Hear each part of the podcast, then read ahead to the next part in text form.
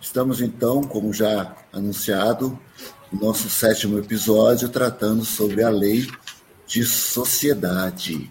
Boa tarde para todos que estão ligados conosco do Brasil e do mundo nesse grande trabalho de investigação dos desdobramentos daquilo que as leis morais apresentadas na terceira parte de O Livro dos Espíritos têm para todos nós. Hoje nós vamos falar sobre um aspecto da lei divina que diz respeito a esse fenômeno da interligação das criaturas entre si na formação daquilo que nós chamamos de sociedade. E isso, professor Celestino, traz para nós reflexões muito profundas sobre é, a importância desse processo da integração social para o desenvolvimento do espírito. Esse mecanismo da, da vivência do homem num modelo de, em que ele se articula com os outros homens, esse processo do qual nós temos esse desenho da parte do Criador de uma vida na qual os homens se interagem entre si na construção de valores. E aí eu queria saber do senhor, nesse sentido, como é que a gente pode interpretar esse fenômeno de sociedade? No que que isso é tão assim valioso, se é que é valioso para o espírito? De, do que que a gente pode dizer que seja realmente interessante, válido e de, até certo ponto divino hum, na ideia da construção de um modelo de organização na qual os homens vivam integrados entre si? Qual é a vantagem que a gente tem nisso e onde a gente percebe os traços da divindade nesse processo? Meu querido Elahá, eu, eu vou começar exatamente pela sua colocação magnífica e, eu diria assim, intuitiva, mediúnica, de falar em divindade, né? porque tudo começa com a divindade. Eu vou pedir licença ao meu querido irmão Álvaro Mordecai para ler rapidamente aqui em hebraico uma frase que está no Bereshit, ou seja, do Gênesis 2, versículo 18, que diz, diz lá no texto original, Vai Omer Adonai Elohim, e disse Deus, Lutov Reiot Radam Levador. Não é bom que o homem, todo mundo traduz assim, não é bom que o homem esteja só. Mas a expressão levador é mais ligado a levado e aqui é só. Levador é a solidão dele. Não é bom para o homem ter uma solidão. Ou seja, as pessoas, a maioria dos intérpretes, a maioria dos exegetas ou tradutores, fala que aí foi que justificou o homem a criação da mulher que a gente sabe que a mulher já foi criada lá desde o capítulo 1, versículo 26 a 28. Deus os fez homem e mulher, é a primeira forma de criação. Deus sabe, na sua divindade, que ele sabe tudo, ele é o ser maior da perfeição, que ninguém pode viver só. Você é interessante porque ele já havia criado a luz, as árvores, as aves, todos os animais, todos vivendo de uma forma instintiva. Mas quando ele cria o homem, ele dá ao homem exatamente a condição indispensável da comunicabilidade. Ele deu a voz, ele deu o sinal, ele deu o tato, ele deu a gustação, ele deu cinco sentidos para a comunicação do homem. E a gente sabe que hoje, na, na nossa condição de espíritas, nós temos o sexto sentido, que é a mediunidade. Que esse não é. A ciência ainda não codificou, mas ela terá que se submeter um dia a esse canal indispensável para que a gente entre em contato com Deus. Então, a criação da, do ser humano, a necessidade do homem viver em sociedade foi toda propiciada por Deus, porque ele deu uma casa para morar com todos os requisitos, mas disse que não era bom que o homem desfrutasse da sua solidão. Então, aí começa a instituição do homem e da mulher para criar algo indispensável, independente da questão religiosa, na sociedade, que é a família. A divindade começa aí, porque toda, toda, quando você avança um pouquinho mais, lá no capítulo 3, 4, é, né, quando diz que Adão conheceu Eva e ela concebeu. Esse conhecer aí é algo né, mais ou menos no sentido de como a gente vê hoje na, na, na interação entre pessoas, de ficar, de experimentar. O verbo ladat em hebraico é um verbo profundo, conhecimento. Tem que haver uma interpenetração física e espiritual. Por isso que a constituição maior da família exige que haja uma renúncia. O homem deixa sua família, se junta à sua mulher e serão os dois uma só carne.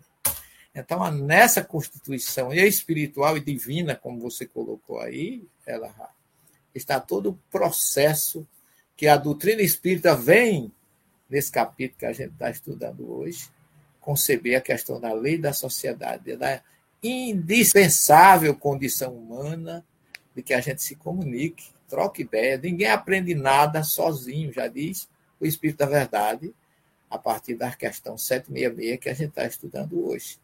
Então, ninguém pode viver só, porque sozinho você não progride. Ou seja, as diferenças que existem na sociedade, na convivência, é que faz com que a gente aprenda com o diferente. É engraçado que a mensagem que foi colocada antes aí fala exatamente disso, da integração, do respeito pelo diferente, porque o diferente é que faz com que a gente cresça. É o que eu quero lançar essa pedra fundamental, para que a gente, partindo desse ponto, a gente escute o Álvaro e aí você conduz realmente o trabalho como tem que ser, partindo da célula máter, que é a família, que é a constituição do lar. Não é, não, não é, vamos dizer assim, não é uma casa, é um lar, que tem muita diferença entre casa e lar. Não é isso? É, Álvaro Mordecai, nesse sentido filosófico dessa necessidade do homem nesse contato social para o seu desenvolvimento, o que você poderia trazer de contribuição para nós das vantagens desse, desse processo natural através do qual o homem ele vive de maneira gregária? Como é que a gente pode trazer uma reflexão sobre isso, sobre essa estratégia da, do próprio Criador? É bastante interessante, a gente percebe, ah, desde Aristóteles, a condição de que o ser humano ele é socializável. Mas essa socialização, ela precisa de um desenvolvimento na matéria. Isso está em potencialidade dentro do espírito, dentro da nossa alma, e isso precisa se desenvolver. E quando a gente se recorda de uma figura, eu gosto de dizer que ela é um tanto, às vezes, quanto mal compreendida, por deslocarmos ela do tempo, da faixa do tempo, que é Hammurabi, que se não fosse ele, há 18 séculos antes de Cristo, o talvez inventor ou a ele atribuído o primeiro código de leis escrito, ele estaria esquecido na história da humanidade. Ele era um rei não tão grandioso, não com um grande império, e ali, naquela região da Babilônia, ele iria colocar em praça pública uma, um código de leis com mais de 300 leis, isso seria inovador para a história da sociedade, para a história da humanidade. Por quê? Até então, os reis, ou então designados pelos monarcas, seriam os responsáveis pelas relações, pelos atritos, pelas diferenças na sociedade, no convívio, convívio social. A partir desse senhor Hammurabi, a lei de Italião, que aqui a gente mais conhece é olho por olho, dente por dente, ela passa a ter uma referência escrita e exposta para que todos então pudessem ter acesso. Isso faz com que os monarcas ou os juízes designados por estes perdessem, em parte, o poder de julgar de qualquer forma. Nós passamos a obter um parâmetro para a lei. E a gente percebe um outro grande salto para a humanidade com Moisés, quando ele mais uma vez traz escrito em pedra, em tábuas de pedra, porque assim, na pedra, não poderia ser modificado. Traria o caráter de universalidade e traria um caráter de que de certa forma, essas leis seriam o além de universais, vamos assim dizer, imutáveis, trariam aspectos de imutabilidade pelo tempo. A gente percebe que o entendimento das leis humanas, essas sim evoluem e são totalmente imutáveis, diferente das leis divinas. Mas isso vai trazer um contexto onde a religiosidade passa a obter um importante papel dentro da regulamentação da sociedade. Então a gente encontra geralmente na antiguidade reis que traziam códigos de pedra onde em duas tábuas, um era um designado aos homens, outro a relação do ser para com Deus. A gente percebe que dentro da doutrina espírita isso ganha um novo molde, porque diferente de simplesmente estar escrito em pedras, isso passa a ser regulamentado pela consciência e busca diferentes níveis de entendimento. Mas, se nós pararmos para pensar, com o iluminismo, principalmente, existe uma ruptura dessa religiosidade interligada com as leis sociais. Ou pelo menos o materialismo tenta trazer essa ruptura. Mas Allan Kardec, na introdução do Evangelho segundo o Espiritismo, quando ele vai falar sobre o objetivo da obra O Evangelho segundo o Espiritismo. Ele vai dizer para nós que, acima de tudo, constitui, eu vou fazer a leitura, aquele código, uma regra de proceder que abrange em todas as circunstâncias da vida privada e da vida pública. O princípio básico de todas as relações sociais se fundam na mais rigorosa justiça.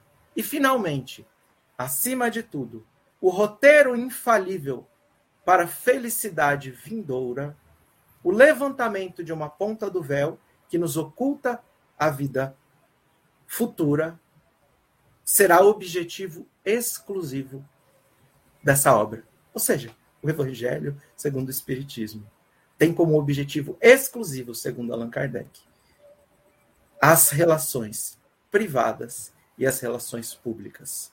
E isso fica um tanto quanto evidente, ela, com esse posicionamento que você me pediu no princípio, quando a gente se depara com o livro Céu e Inferno e a gente compreende que o número, que, aliás, que a posição de felicidade do meu espírito está diretamente relacionada às minhas imperfeições. Mas como eu posso, então, enxergar as minhas imperfeições? Na convivência com o próximo. Quando eu convivo com Elahá, com maior intensidade, com o professor Celestino, com a Jane, eu exponho as minhas qualidades, mas também as minhas dificuldades morais. E nesse atrito do Álvaro com Elahá, do Álvaro com a sua mãe, do Álvaro com quem quer que seja, a gente acaba tendo a sociedade, o convívio social, como um caminho onde eu vivo mais feliz, vivo um pouco mais infeliz. E procuro lapidar essas imperfeições que se demonstram na convivência social. Então, vou passar para você, Larra, para dar continuidade. É, é isso mesmo, sabe? Existem algumas características no ser humano que são bem interessantes. Por exemplo, nós somos um animal frágil, não somos fortes. Os outros animais são mais fortes do que nós. Nós não somos o animal mais veloz, porque os outros correm mais do que a gente. Nós não somos o mais hábil para subir da árvore. Não somos. Outros sobem melhor do que nós. Somos um animal bastante frágil. Não temos uma carapaça, a gente é fraco, não corre muito, não sabe saltar, não sobe em árvore. Meu Deus, nós chamamos tudo para dar errado. Mas o que fez a gente conseguir sobreviver foi utilizar o nosso recurso que era a inteligência. E a grande descoberta era que em grupo a gente podia caçar melhor, nos esconder melhor. E aí nós descobrimos que era em grupo que nós iríamos sobreviver. Os nossos antepassados descobriram isso lá atrás. Nós vivemos de maneira gregária, nós vivemos de maneira em grupos desde o surgimento da raça humana. Porque o homem sozinho descobriu logo cedo Ele não era páreo para os seus predadores se ele não andasse de grupos. Então nós desenvolvemos aí e desenvolvemos a linguagem, a possibilidade de poder falar, de poder nos comunicarmos por uma série de instrumentos. Esse poder de comunicação é o grande elemento que fez com que nós conseguíssemos nos manter assim. E cada vez mais a nossa sociedade vai dando sinais da necessidade de uns dos outros. Houve um período em que a gente plantava o nosso trigo, fazia o nosso pão, assava no nosso forno, fazia o nosso sapato e, e, e pronto. Era assim que a gente vivia. Depois a gente começou a ter uma sociedade diferente, como a de hoje, que ninguém sabe fazer mais nada. Eu só sei fazer sapato, eu só sei fazer pão. E eu só sei tirar o dente dos outros. Não é, professor? Aí a gente se especializa e, ao se especializar, qual é a, qual é a consequência? Não vive mais sozinho. Eu não sei mais plantar o trigo, eu não sei mais fazer meu sapato. Então, nós temos uma necessidade imperiosa de sociedade pela complexidade da vida que nós temos. E isso é lindo porque a nossa condição de construção de sociedade nos conduziu naturalmente a ter que conviver com os outros. Hoje a gente pode até dizer que é, não é impossível, mas é muito difícil você morar só. É muito difícil você viver isolado do mundo, você tendo que cuidar de todas as coisas para você, bem complicado. Então, isso é que foi produzindo em nós, de certa maneira, a necessidade dessa sociedade. Mas a gente teve um período na história, esse período até ainda existe hoje, mas ele já foi mais forte no passado, em que o homem achou que era interessante morar isolado do mundo, longe da sociedade. E aí Allan Kardec trata essa questão no livro, o Evangelho do Livro dos Espíritos, nessa parte da vida da vida da, da lei de sociedade, em que ele fala sobre essa vida de insulamento. E aí eu queria que a gente tratasse de duas questões que a obra tem, que são muito parecidas, mas que são bem diferentes uma da outra. A primeira é a questão 770, que pergunta assim: que se deve pensar dos que vivem em absoluta reclusão, reclusão, eu estou escondido do mundo, estou trancado num lugar. Não é eu me isolar no mato, viver como eremita. Eu vivo em, em absoluta reclusão, fugindo ao pernicioso contato com o mundo. Então, esse ele se coloca em reclusão para não ter contato com o mundo, porque o mundo é mau. E a segunda, parecida com essa, mas num contexto bem distinto, diz: que pensar dos que fogem do mundo para se voltarem ao mistério de socorrer os desgraçados. Professor Severino, quando a gente vê essas questões que parecem semelhantes, mas que têm uma, uma forma de motivação totalmente diferente, uma para fugir do mundo que é mal, a outra para socorrer os desgraçados, o que é que a gente leva de reflexão sobre esse grande processo que a vida nos oferece para refletirmos se é válido ou não uma reclusão para fugir do mundo que é mal e o que foge do mundo para atender os desgraçados da sorte. É muito, é muito curiosa essa, essa pergunta, essas duas perguntas, você colocou muito bem, porque a primeira, o Espírito da Verdade diz que fugir do mundo, primeira coisa, para é, é, viver em reclusão, para fugir do contato com aquilo que seria pernicioso, chama-se duplo egoísmo. Você não absolutamente não consegue nada. Mas quando você foge do mundo para ir pensando no outro, aí é solidariedade. É uma coisa completamente você vê, diferente. Você vê como é sutil a lei.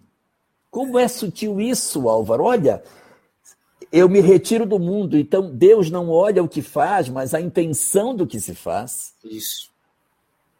Eu me recolho. Para que você se recolhe? A motivação é o grande elemento que vai ser usado como análise desse processo, né? É verdade. Eu vou lhe dizer uma coisa, eu não gosto muito de falar de experiências pessoais. mas a primeira sociedade da minha vida foi a minha família. Eu, eu não sei viver longe da sociedade. E para mim, não viver com a família é uma punição. Eu adoro aquela frase, aquela música popular que diz Deus é um cara gozador, adora brincadeira, foi para me jogar no mundo, tem o mundo inteiro, mas ele achou engraçado e me colocou em determinado lugar. E o poeta disse que foi no Rio de Janeiro, quem dera que tivesse sido para mim, porque Deus me colocou num lugar ausente de tudo, de tudo ela. Não tinha água, não tinha luz, não tinha é, é, telefone, meio de comunicação, absolutamente nenhum. Eu, eu só não nasci numa caverna porque meu pai tinha feito uma casinha de taipa muito humilde para a família. Porque de qualquer apoio social, econômico, nada, nada, ausência de tudo. E eu aprendi nessa sociedade magnífica e maravilhosa, porque imagina uma família no interior, meu pai ficou viúvo depois do 17 filho que ele teve com a, com a minha tia, irmão da minha mãe, e ele vai casa com a minha mãe e tem mais 10 filhos em 9 anos. Então, essa família. São 27. Se... 27. Eu sou o 21 primeiro e ainda vim, ainda vim dobrado, feito tapioca, porque eu sou gêmeo. Então, eu não sabia. É. Então você veja que coisa, como, como Deus sabe fazer as coisas muito bem. Eu não tenho nenhum trauma disso, Elahá. Pelo contrário, as lembranças são magníficas de uma infância sofrida, porém numa família que se amava. Numa família que, mesmo com 13 anos de idade, eu pude deixar a minha família, sofri muito. É tanto que, a partir daí, aonde eu chegava, a sala de aula era para mim, era todos meus irmãos. No, no, no internato, eu fiquei no seminário arquidiocesano, para mim, todos os seminaristas eram meu irmão, eu era fraterno, eu queria viver, continuar aquilo que eu aprendi na minha casa lá fora. E hoje eu estou no, no, com 40, é, é, vamos dizer assim, saí de casa, constituí uma família e hoje, depois de 42 anos de casado, eu voltei ao paraíso, porque só tem eu e minha mulher, Adão e Eva. Então, voltei realmente àquela condição de um casal único, mas um casal que já produziu a sua descendência, que já produziu a sua uma genealogia de descendência, de, não de riquezas, mas de vitórias espirituais. Porque todos são homens de bem.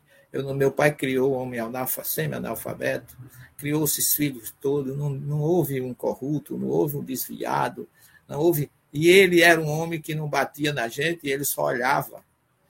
Então, nós aprendemos a conviver em sociedade, curiosamente, a gente, até nessa convivência, a gente aprende na alegria aprende na dor, porque criança, menina, eu, eu, eu, eu convivia mais com aquele do décimo segundo em diante, porque para trás era tão velho que já podia ser meu pai. Tem essas curiosidades. Eu tenho um irmão, se vocês não sabem, que faz mais de 58 anos que eu não vejo. Porque eu não consigo falar com ele. Ele vive fora e eu até sumiu. As famílias eram assim, a dificuldade era grande, com 18 anos todo mundo ia embora. Então, essas famílias eu tenho maior carinho, maior orgulho no sentido, orgulho no bom sentido, que ser orgulhoso não é uma qualidade boa, mas eu, eu, eu sinto que fui, como diz a expressão bíblica, eu fui honrado por essa família, porque todos os meus irmãos foram homens de bem, todos os meus filhos hoje são homens de bem. Então, eu acho que não é questão religiosa.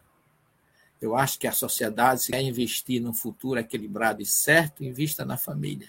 Sim. Por, por isso que eu admiro, aí vem uma questão de admiração pelo judaísmo, porque as famílias judaicas são patriarcais. Quando a gente vai a Israel, que vê toda sexta-feira aqueles hotéis lotados, com aquelas famílias todas para terem aquela ceia, o Seder, o Kabbalat Shabbat, unidos, reunidos, cantando, orando, revivendo seu passado, Aquilo é uma alimentação benéfica de um espírito que cresce para o reencontro com Deus. Não é questão religiosa, não, pessoal. Não estou pregando religião, não. Aqui estou pregando sociedade familiar, que essa é a grande sociedade do planeta. Veja que Deus não começou com, com muita gente, não. Começou só com um casal, simbolicamente. Adão e Eva.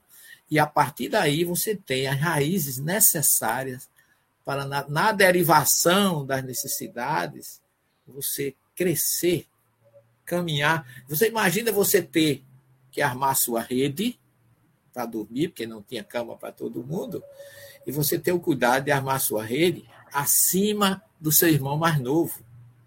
Porque se você armasse abaixo, ele ia fazer xixi em você durante a noite. Porque os mais velhos dormiam nas redes mais altas, o mais novo na rede mais baixa, porque muitos ainda eram pequenos e não tinha aquela não tinha fralda naquela época, tudo é moderno, como você bem colocou. A gente não vivia, convivia e sobrevivia. Era assim. Mas isso foi muito rico, porque eu acho que quando a gente tem tudo, a gente não quer nada. Mas quando a gente não quer nada, a gente busca o todo. Foi assim que eu, eu cresci, foi assim que eu, eu tenho a maior felicidade de ter tido o pai biológico que eu tive, a mãe biológica que eu tive, os irmãos biológicos que eu tive. Porque sei que foi uma família que Deus colocou num lugar atípico, deserto, que eu acho que nós devíamos ter sido muito aqueles que enterrou os poços dos, dos judeus no deserto, para que os seus, seus rebanhos não bebessem água, e a gente foi nascer num lugar que não tinha água, não tinha luz, não tinha nada, a gente saber o que é sobreviver na adversidade. É, muitas reflexões sobre isso. Álvaro, você você estava ouvindo aí essa questão sobre a família judaica e esse processo de interligação.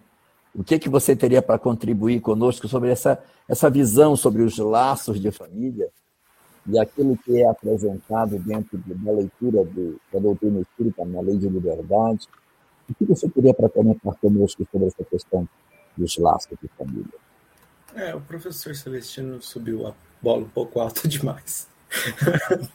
Mas eu vou tentar trazer uma contribuição. A gente sempre costuma dizer que dentro dessa estrutura, de, até para nós conhecida como estrutura familiar judaico-cristã, sempre nós encontramos a tradição da Torá em torno dessa célula família. Então a gente encontra sempre ao redor de uma tenda, sempre com o principal objetivo a transmissão dos conhecimentos. Lembrando que lá na primeira fala entre aspas, de Deus com Abraão, ele diz que sua descendência, e ele deveria transplantar, transmitir os valores de Tzedakah Mishpat, de justiça e de, mais uma vez, justiça Verdade. e caridade no sentido religioso. Ou seja, a estrutura da lei que rege a sociedade, mas também a estrutura da qual a gente compreende como estrutura moral como a espinha dorsal da moral, por exemplo, hoje, da doutrina espírita.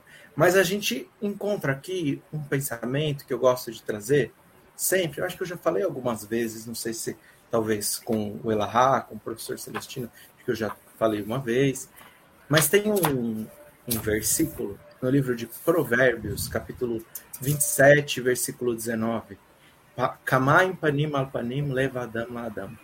Como a água reflete a face na face, o coração do homem reflete o homem no homem.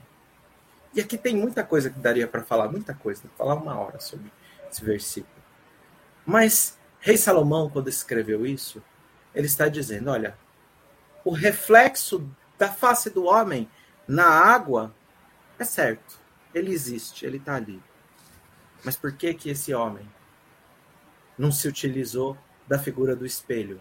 Por que rei Salomão não se utilizou da figura do espelho? O espelho sim existia no tempo de rei Salomão. Está escrito nos livros de Êxodos, a gente vai passar por isso né, lá na nossa série, que as mulheres, quando saíram do Egito, no êxodo do Egito, levaram seus espelhos. Então o espelho existia. Nada melhor do que o espelho para se refletir a imagem. Só que tem uma diferença. Quando você está diante do espelho, você está de pé diante de si. Quando você está na água, para enxergar o reflexo na água, você não consegue transformar o lago, colocar ele na vertical, uma bacia de água. você precisa de se abaixar diante de si. E aqui é a humildade. Para você enxergar o seu reflexo, você não pode estar de pé diante de si mesmo. Você precisa de se abaixar diante para que você possa se enxergar, não maior, não menor, mas do tamanho exato que você é. E ele vai continuar dizendo: e o coração do homem reflete o homem no homem. Então a gente compreende que quando a gente está diante da, do reflexo, por exemplo, em um lago, quanto mais próximo a gente chega dessa imagem, ou seja, quanto mais a gente se abaixa diante de si, mais nítida se torna o seu reflexo. E quanto mais eu me aproximo, o meu coração se aproxima do coração de outro, mais eu também reflito a minha essência. E aonde estaríamos mais próximo? Na convivência, se não na família. Agora, o interessante também é que Rei Salomão, ele vai escrever o coração reflete o coração. E ele não está escrevendo o seichel, por exemplo, o cérebro, a inteligência reflete o homem. Mas ele está falando do coração, ele está falando da estrutura dos sentimentos. E é interessante, porque ele não tinha acesso a um estudo que saiu na Universidade da Califórnia sobre o coração, onde foi questionado, por exemplo, por que o coração começa a bater no feto antes que o cérebro esteja desenvolvido. Ou seja, cadê os. Tem que ter neurônio. Porque como o coração começa a bater no feto antes do cérebro estar tá desenvolvido? Então encontraram no coração uma rede com, salvo engano, mais de 2 milhões de neurônios. E quando esse estudo faz uma leitura do impulso eletromagnético que nós encontramos no cérebro e no coração, o campo que se forma, o campo magnético que se forma, ele é 200 vezes mais forte no coração. Ou seja, se eu estou pensando mal, vamos colocar. Regina, vou tomar a licença de falar de você. Estou sentindo, estou falando, estou pensando mal da Regina. Isso pode ser medido fisicamente a gente pode quantificar o quanto isso irradia. Mas se eu estiver sentindo ódio, raiva, isso é muito maior. O campo eletromagnético pode ser sentido, segundo esse estudo, até 6 metros de distância do homem. E olha o que o rei Salomão está falando lá no livro de Provérbios. O coração, o sentimento, reflete o homem no homem. Dentro da família, a gente encontra os nossos maiores amores, mas também os nossos maiores acertos.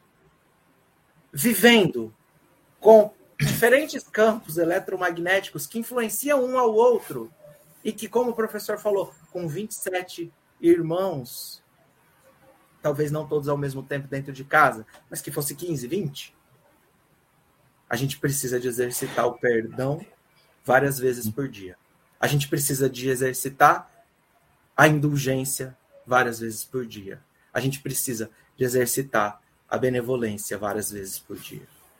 Então a gente encontra aqui um local, uma célula mater, onde a gente exercita uma série de aspectos que futuramente, como disse Allan Kardec, olha, esse é o, o futuro da humanidade, está sendo descortinado através dessa filosofia trazida, por exemplo, no Evangelho, a moral do Cristo, isso vai impactar toda a sociedade. Porque o dia que nós vivermos como Jesus, compreendendo a família universal, nós estaremos levando esses valores mais saborosos da humanidade em nossos passos. Eu estava aqui, professor Celestino, vendo uma questão do livro dos Espíritos que encaixa bem naquilo que o senhor estava falando. Não é do nosso assunto de hoje, porque é lá da quarta parte, que é a questão 943. Uma questão na qual Allan Kardec interroga aos espíritos sobre a questão da depressão. O que é que ele diz nessa, nessa lei, nessa pergunta? Ele diz assim: de onde nasce o desgosto da vida que, sem motivos plausíveis, se apodera de certos indivíduos? aquilo que nessa nossa atualidade podia se chamar de depressão. E lhe dá três causas: efeito da ociosidade, da falta de fé e da saciedade. É o senhor falando aí da questão da, das dificuldades que tinha né, em família, aquele processo da convivência com tantos irmãos. Então, a saciedade, a saciedade sendo um instrumento para fazer, para fazer com que a gente é, tenha essa, esse gosto pelo, pelo, pelo desinteresse pela vida. Né? Eu tenho tudo, então não sinto falta de nada. Mas eu queria aproveitar em cima disso que o Álvaro estava comentando sobre família e discutir os aspectos profundos de tudo isso. Como que a doutrina espírita estabelece a importância do processo da família na construção da nossa personalidade. Como que, de repente, na ambientação que a gente tem dessa vida em família, nós vamos desenvolvendo é, recursos espirituais, nós vamos desenvolvendo dons de relacionamento. Como que a família consegue produzir isso? Tanto no sentido de desenvolver o meu amor aos outros, cuidar, me devotar, o quanto esses laços estimulam o amor e o desenvolvimento, como eles também cicatrizam relações feridas do passado. Como a gente, ao mesmo tempo que avança no amor, avança no perdão também, porque você tem a chance de reencontrar com é, inimigos, desafetos, pessoas que você magoou ou que lhe magoaram no passado e que agora estão debaixo do mesmo lar. Se esses laços afrouxam, como que a nossa sociedade vai ficar se houver um afrouxamento desses laços? Então, nesse período de transição planetária, a gente vê um fenômeno de afrouxamento de laços, uma distensão desses, desses processos de famílias que se fragilizam, a falta do amor mais bem vivido e o quanto isso deixa de sequela nas pessoas à medida que seguem na existência dentro das dificuldades que, que existe é, no nosso momento de convivência do lar, né? Hein, hein professor? Meu querido, você está recebendo um carinho aí que não é nem de um Tô. familiar, né? Mas mostra que a sociedade, até entre os homens e animais, tem que ser regada a carinho, respeito e, a, e acariciamento, que é o que a gente está vendo na prática. Mas Jesus foi perguntado acerca do divórcio, o que é que Moisés permitiu o divórcio. E Jesus disse: por causa da dureza dos vossos corações, porque no princípio não era assim. Jesus quis dizer que Deus fez tudo muito perfeito. Aquilo que nós começamos a ler no, no Bereshit 2,18 é que o homem não pode viver na solidão. A família é indispensável. Mas o relaxamento dos laços familiares recrudesce o egoísmo na sociedade. Essa é a resposta do Espírito da Verdade e a família. Vou, eu, eu, eu imagino como é que alguém ainda, ainda acredita que Jesus possa ter, ter sido indiferente com sua família. Tem gente que acha que quando Jesus pergunta quem é minha mãe, quem são meus irmãos, ele está sendo indiferente à questão do, da importância dos laços que unem a família. A família é o porto seguro da nossa vida. Até os desafetos na família são momentos e oportunidades de que a gente possa se reencontrar. Aquilo que Jesus disse em Mateus 5, 25, reconcilia-te com teu irmão quando estás a caminho com ele, que tem que começar no lar para poder depois estender para a sociedade.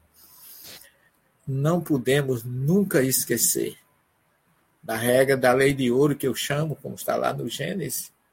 Deus os fez homem e mulher. Zahar Venekevar. Não é isso, Álvaro? Então, essa dualidade esse complemento, por isso que ele diz que os dois, ao se unirem, são uma só carne, por isso que mostra a própria, a própria palavra ish e chá, que no homem, no ish, está o Yud de Yahvé. E no Ixá está o rei de Yahvé. Então, homem e mulher, ao se unirem, eles estão também se unindo sob os auspícios diretos de Deus. O homem, quando não tem, quando lhe falta o H, ou o rei que tem no nome de Chá, que é a mulher, ele não está feliz. Então, os dois são uma só carne, quando há essa compleição física e espiritual, a família está completa, está consagrada e está sob a égide divina. Esse é o termo que você começou colocando da, da família como célula divina, como porto seguro da sociedade. Se o homem quiser salvar o planeta, ele tem que salvar a família. Não se trata absolutamente de questão religiosa, mas de estrutura psicológica, física, tudo. O que a gente tem visto, lamentavelmente, é para suscitar cada vez mais as nossas preces em favor desses que esfacelam as famílias pelo desrespeito, pelo desamor, pelo orgulho, pela indiferença. Eu acho que a sociedade se, se imagine questões diversas, porque esse assunto é tão profundo. Mas eu fico perguntando só uma coisa: se imagine se todo pai e toda mãe criasse seu filho para ser um dono de casa e a mulher para ser uma dona de casa, na expressão da palavra, para ser homem na casa e outra mulher na casa, se amando, se respeitando, como esse planeta estaria salvo? Não teria tanta violência, não teríamos menores abandonados, não teríamos a, a, a, região dos esquecidos, porque a sociedade, ela é muito difícil a gente falar, fazer determinadas colocações, mas de uma certa forma eu acho a sociedade um tanto permissiva para muitas coisas. E isso degenera muito, às vezes, nas consequências, porque acaba recrudescendo o egoísmo, como diz o Espírito da Verdade, e a gente deixa de se esquecer como tudo começou e que Jesus nos lembra no seu diálogo lá em Mateus 19. Eu defendo demais a família, eu acho que não sou ortodoxo na expressão da palavra, mas eu acho que o amor, a verdade, a convivência pacífica, a convergência de ideias, de acolhimento, um cai, o outro vai lá, ajuda a levantar. Foi assim que eu aprendi. E eu, todas as noites, eu rezo pela minha família, pelos meus irmãos e pela família universal. Porque Jesus disse quem é minha mãe, quem são meus irmãos, no sentido de que qualquer um da sociedade precisa ser tratado como minha mãe e como meus irmãos. E não que os outros sejam melhores ou maiores do que a minha mãe, ou melhor, a sociedade maior do que a minha mãe, do que meus irmãos. De forma nenhuma. A família é, no fundo, no fundo, uma micro-sociedade que precisa viver em paz. Chico Xavier dizia: condena-se muito as violências que está aí na sociedade, mas se esquece que ela nasceu dentro de lares desajustados. Então, é. É, o ajuste Ex familiar é a regra para tudo. Existem dois comentários que eu queria fazer sobre essa questão de família. Álvaro, me desculpa aí, eu já passo para você. Só fazer dois comentários. O primeiro deles é com relação àqueles que gostariam demais de ter essa família que estamos falando. Gostariam demais de ter encontrado com alguém para dividir a vida e infelizmente não conseguiram. Ou porque esta pessoa não apareceu e a gente segue numa solidão, num desejo de ter uma pessoa para dividir, de alguém que a gente queira estar próximo. Quer demais ter essa cumplicidade, mas por uma série de motivos a gente acabou não conseguindo ter essa convivência. E outros que tiveram essa oportunidade, mas o companheiro já partiu para o mundo espiritual e a gente ficou sozinho.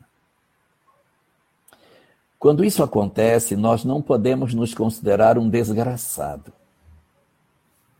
Porque a vida possui uma série de justificativas para determinadas experiências para nós.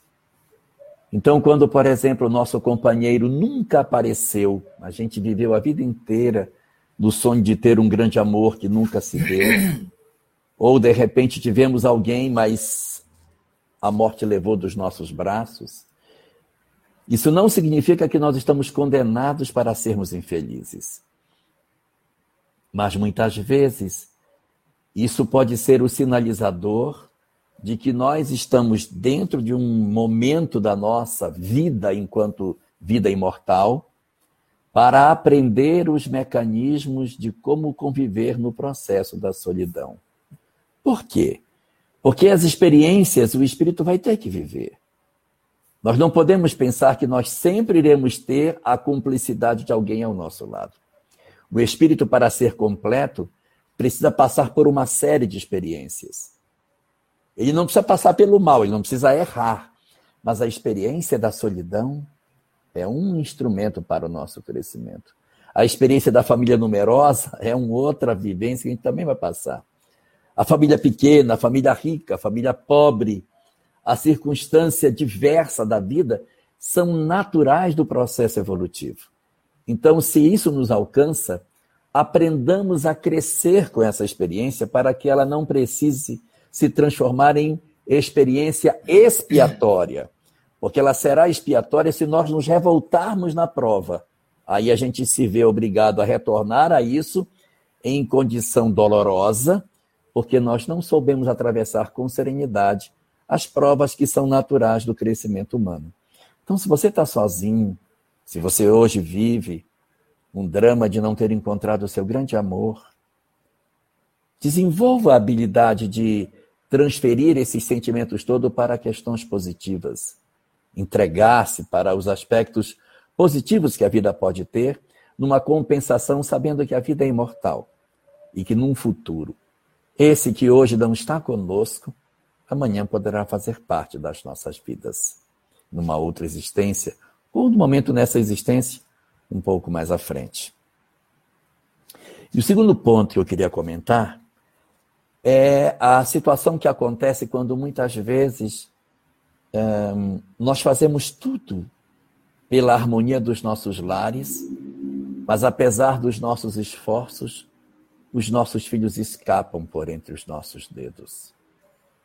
Nós procuramos educá-los, ensiná-los, oferecer o melhor de nós, mas o nosso amor é como se não fosse suficiente.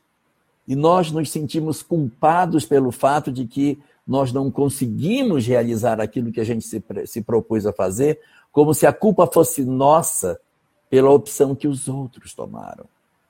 É certo que existem os pais que, de certa maneira, hum, se equivocaram na maneira de conduzir seus filhos. E, e quando, de repente, a gente vê que os, os filhos pegaram um caminho que não deveria, nós nos sentimos péssimos e, meu Deus, a culpa é minha.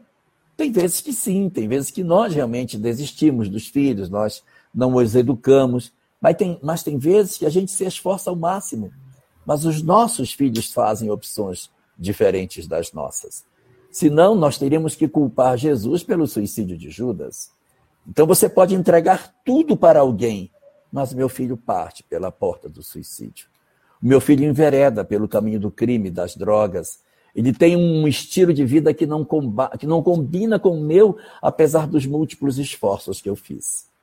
Então, essas circunstâncias também existem, na qual a gente desenha tudo, entrega tudo que pode, mas o indivíduo traz um processo tão complicado do passado que ele não consegue se harmonizar dentro do que eu estou para oferecer a ele.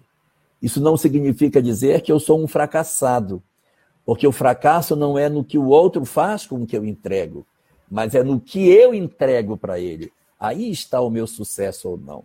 Independente do que ele faça, o nosso papel, como diz a parábola do semeador, o que faz o semeador? Eis que o semeador saiu a semear. Acabou. Papel do semeador é semear.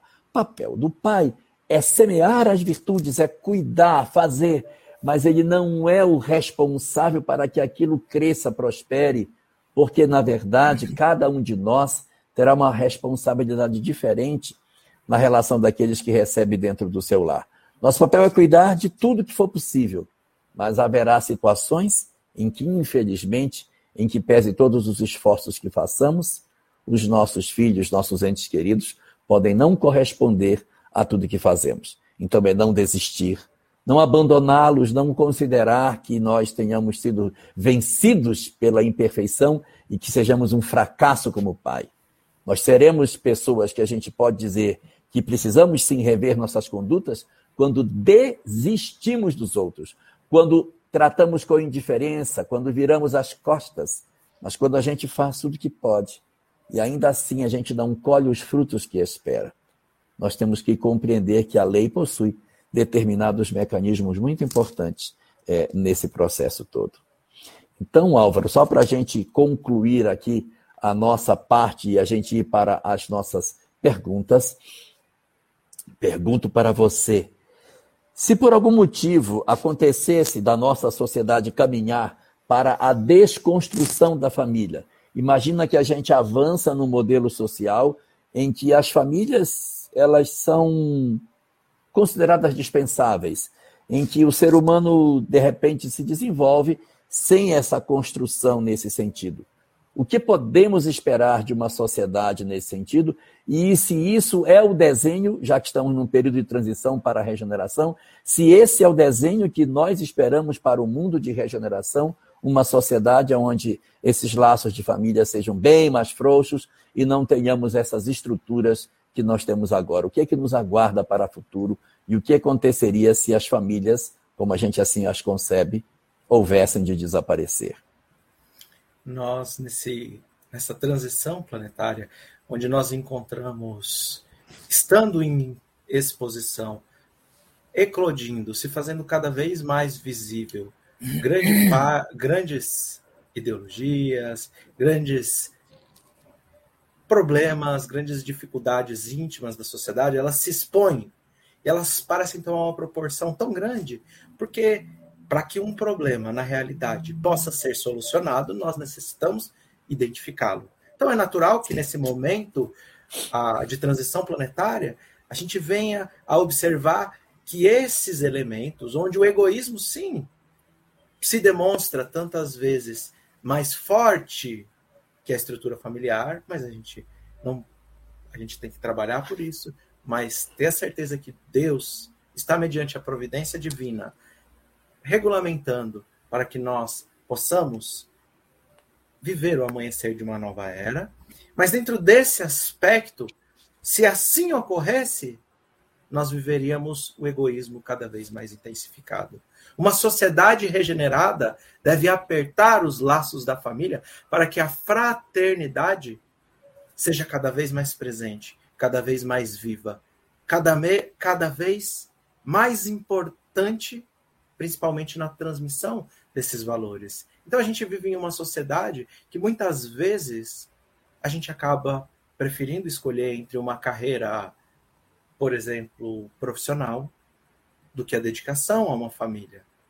A gente acaba vivendo dentro da condição de que muitas vezes esses valores, um tanto quanto egoísticos, tomam forma e sim demonstram-se parte do equívoco da humanidade. A gente precisa de apertar esses laços, a gente precisa de viver essa fraternidade e a gente precisa de expandir esses valores familiares como fizeram grandes missionários da humanidade que, apesar de não terem obtido família, como Madre Teresa de Calcutá, Divaldo Franco, Chico Xavier, Francisco de Assis e tantos outros, não viveram dentro do cadinho da família, porque estes sim já viviam o amor universal, a fraternidade universal e enxergavam toda a humanidade como família. Então, só para a gente encerrar, muitas vezes, dentro disso que o Elahá colocou, a gente pode se sentir até um tanto culpado, porque a gente erra muito dentro do nosso lar. A gente erra muito dentro da sociedade como um todo, profissionalmente, e às vezes a gente acaba tendo o núcleo de convivência do qual nós estávamos acostumados transplantados. Então, alguns de nós pode ver seus filhos ou pode estar se vendo, por exemplo, dentro de um presídio, numa clínica de reabilitação, dentro da solidão, que em função de um egoísmo exacerbado, muitas vezes a gente acaba colhendo a solidão. Ou então um orgulho tão inflamado, onde a gente necessita se demonstrar correto, e isso gera uma série de expectativas que se frustram, porque a gente não está acima de ninguém. Nós somos irmãos, todos, com as nossas qualidades e com os nossos defeitos. Então, às vezes a gente é transplantado para uma depressão, às vezes a gente é transplantado para uma sociedade, para um convívio social novo e diferenciado. E a gente pode paralisar nesse momento e falar: puxa, hoje a culpa me assola. Puxa, hoje eu estou paralisado. E a gente sabe que a culpa realmente ela pode paralisar. Mas o que a gente precisa de se lembrar é que Jesus, todas as vezes em que nos tornamos paralíticos da alma, nos paralisamos diante a vida, suas palavras eram: levanta-te e anda. Nós devemos caminhar. E nós não devemos obter o sentimento de culpa. Porque se nós nos lembrarmos, lá na parábola do administrador infiel, capítulo 16 do Evangelho de Lucas, nós estamos diante de um administrador que sim obteve os seus equívocos. Ele errou. Como muitos de nós estamos errando ou erramos no passado e tivemos essa convivência social, essa vida na sociedade, talvez hoje transplantada para um lugar que a gente não queria muito, para uma forma que nós não queríamos muito. Mas Jesus, lá ao final, vai dizer que o Senhor, Deus, elogia o administrador que recupera o caminho no bem. Ele errou, ele se levantou diante do erro, ele caminhou para uma transformação, para uma reparação, ele identificou os seus equívocos e ele, diante da sociedade, reconhece-se um novo homem. Então, o Evangelho está sempre convidando a gente. Não a imediatamente nos tornarmos perfeitos, mas na vida de sociedade encontrarmos erros que farão com que nós necessitemos de reflexão, de força para levantar, para caminhar, para se aproximar do Cristo verdadeiramente e para dessa vez caminhar com Ele, de mãos dadas, em direção a um novo rumo. Então a família tem os seus valores.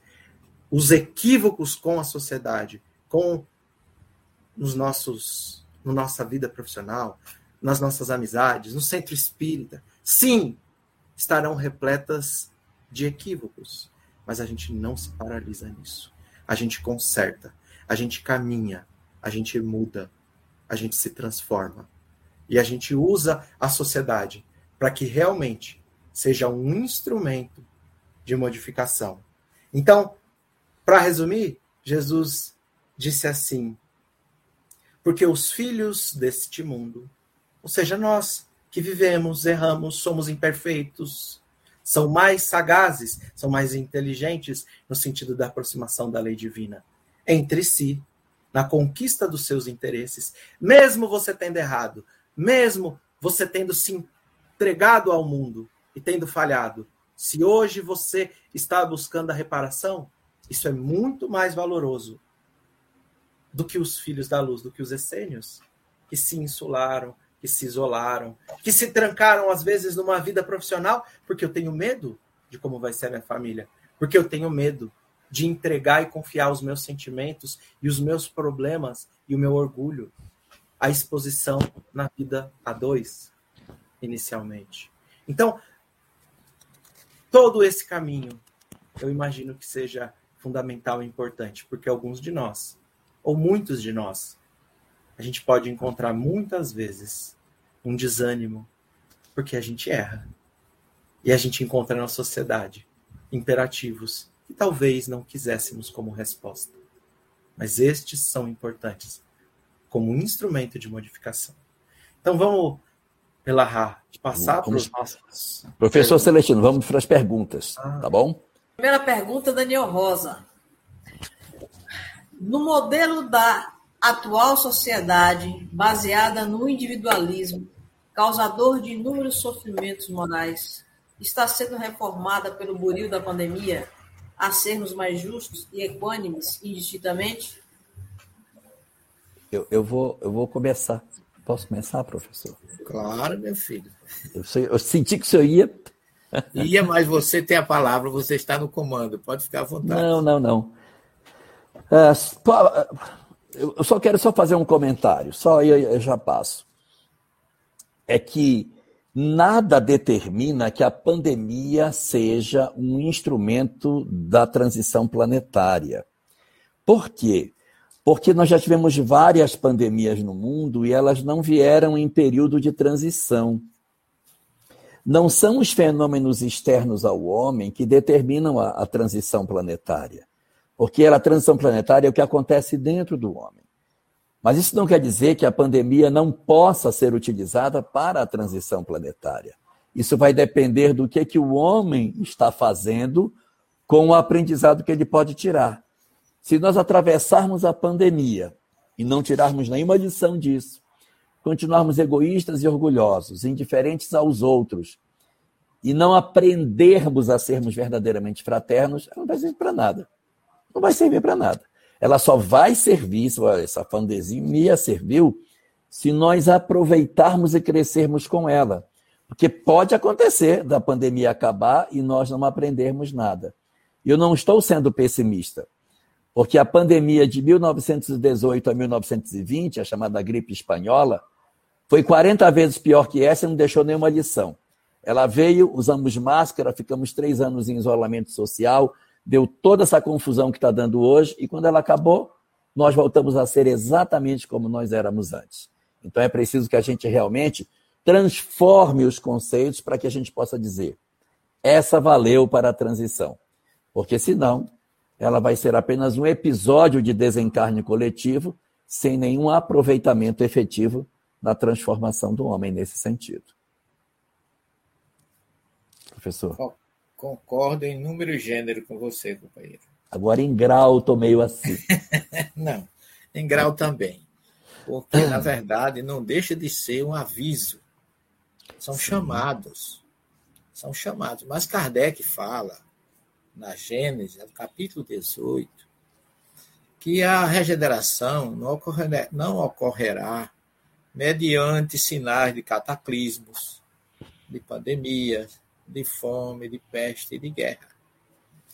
A grande transformação para a regeneração será a transformação moral. Então, nós teremos que atingir a consciência de que precisamos mudar. E enquanto nós não tivermos atingido essa condição, como diz a questão 780 do Livro dos Espíritos, que o conhecimento só é proveitoso se levar à elevação do senso moral, não vai acontecer nada, como o Elahá acabou de colocar, muito bem colocado. É preciso que, é lógico que também Jesus predisse isso e falou que nos momentos da tribulação e da dor, muitos estariam indiferentes, como no tempo de Noé, se dando a casamento, aos pancadões, como nós estamos vendo. Jesus falou de tudo isso, gente. Ele só não usou a expressão pancadão porque ninguém entendeu nada naquela época, mas hoje todo mundo entende. A gente sabe do quanto tem sido sério para muitos que abraçaram essa pandemia com ciência, com responsabilidade, com solidariedade, mas que para outros não adiantou de nada. É lógico que ela vai mudar muita coisa. Pelo menos a grande parte está recebendo uma lição forte. Dois anos sem carnaval, depois do que a gente viu no último. Dois anos sem festas, como, a, como é que a gente dizia, sem, sem as festas profanas, nas grandes festas da igreja. Por quê? Porque é preciso que alguém seja tocado com isso. Não vai ser que começou a pandemia em 2018, 2022, acabou a pandemia, estamos regenerados. De forma nenhuma. nós vamos estar diferente, porque a gente vai ter referência antes e depois. Agora, quem mudou entre o antes e o depois, aí é outra coisa, quanto mudou e quantos mudaram. Eu dizendo mais ou menos por esse ângulo e concordando plenamente com o que o companheiro Elahá colocou. E é interessante a gente observar que nós já vivíamos outras pandemias. Por exemplo, a pandemia do egoísmo. A questão do coronavírus é que nós precisamos nos unir como humanidade e a gente precisa de vacinar o mundo todo e a gente precisou se unir para descobrir uma cura. E esses elementos são, sem sombra de dúvidas, elementos que podem e devem tocar os nossos corações de humanidade para que a gente passe a pensar nesse coletivo. Sabe que eu acho que eu já contei a história, mas não tem problema, conto de novo. Eu estava uma vez, eu e o, o, Wagner Moura, lá em Moçambique, e a gente não estava em um momento de caravana, então nós estávamos, eu, ele e um outro amigo muito querido, o Adalberto, lá do Ceará, e, e eu vi assim aqueles. A gente chegava, ah, vamos até a aldeia tal, que a gente precisa de, sei lá, ver a questão da água lá. A gente chegava na aldeia, hora que o quando a gente chega lá, a gente já é muito bem recebido. Em todos os lugares a gente é recebido com música, com gratidão, com alegria, com amor indescritível. Mas assim, para a gente é bom, mas para o Wagner é melhor. Porque era todo, todas as crianças iam correndo. Então, se a gente chegasse, por exemplo, na aldeia 7 de abril, tem 1.200 crianças, 1.200 crianças iam gritando em direção ao Wagner. Papa Wagner, Papa Wagner, Papai Wagner. Se a gente fosse para uma aldeia com 200, 300, 500, 600, 700 crianças, às vezes duas, três por dia, eu vi essa cena se repetir. Todas, então imagina, 3 mil crianças correr todos os dias na sua direção, gritando papá, papá, papá, papá, com a maior alegria e gratidão que a gente, eu nem tenho como, acho que eu não tenho isso desenvolvido no meu espírito nesse grau. Então, eu virei para o Wagner e falei assim: Wagner, como você se sente com todas essas pessoas te abraçando, te dando tanto amor?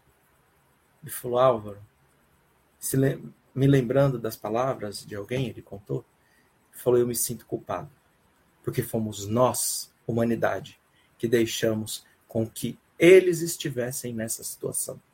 Hoje eu estou aqui nós estamos aqui porque nós falhamos como sociedade, como humanidade. E essa pandemia, junto com as mais de 200 guerras que nós vivemos nos últimos 150 anos, nós vivemos mais de 200 guerras.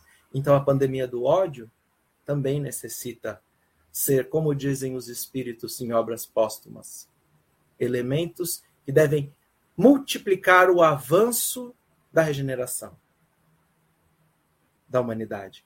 Todos esses elementos deverão ser, mas dependem de nós. Porque, como eu disse, vivemos 200 guerras nos últimos 150 anos, mais de 200. E a gente ainda tem ódio, às vezes, de alguém que pensa politicamente diferente de nós. Até dentro da casa espírita, às vezes, se um vota em outro e outro vota em outro na eleição, por exemplo, da presidente. Então, esses elementos são importantes, como o professor Uelahá falava. Se nós soubermos utilizar as tantas pandemias que nós vivemos ainda nesse mundo. Realmente é um processo de reflexão muito profundo. Que, que, é, que lição nós iremos tirar dessa pandemia?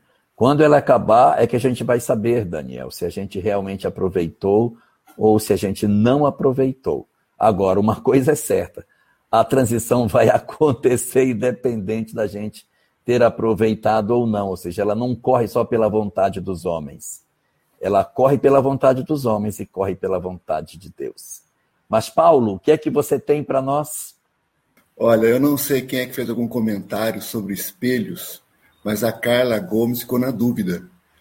Como poderia ter espelho nessa época se não existiam fábricas para fabricar o mesmo? Eu tenho a resposta os espelhos eram de metal polido. Então, os espelhos no Egito antigo, por exemplo, não eram de vidro com aquela lâmina por trás. Eles, escov... É, eles faziam com o metal e refletia a imagem das pessoas. Prata, é, é, é, a prata, né, que era mais é, utilizada para fazer. É, era prata. Prata, era o mais... Prata a, polida, bem polidinha. Bem polidinha, aí reflete a imagem. Exatamente.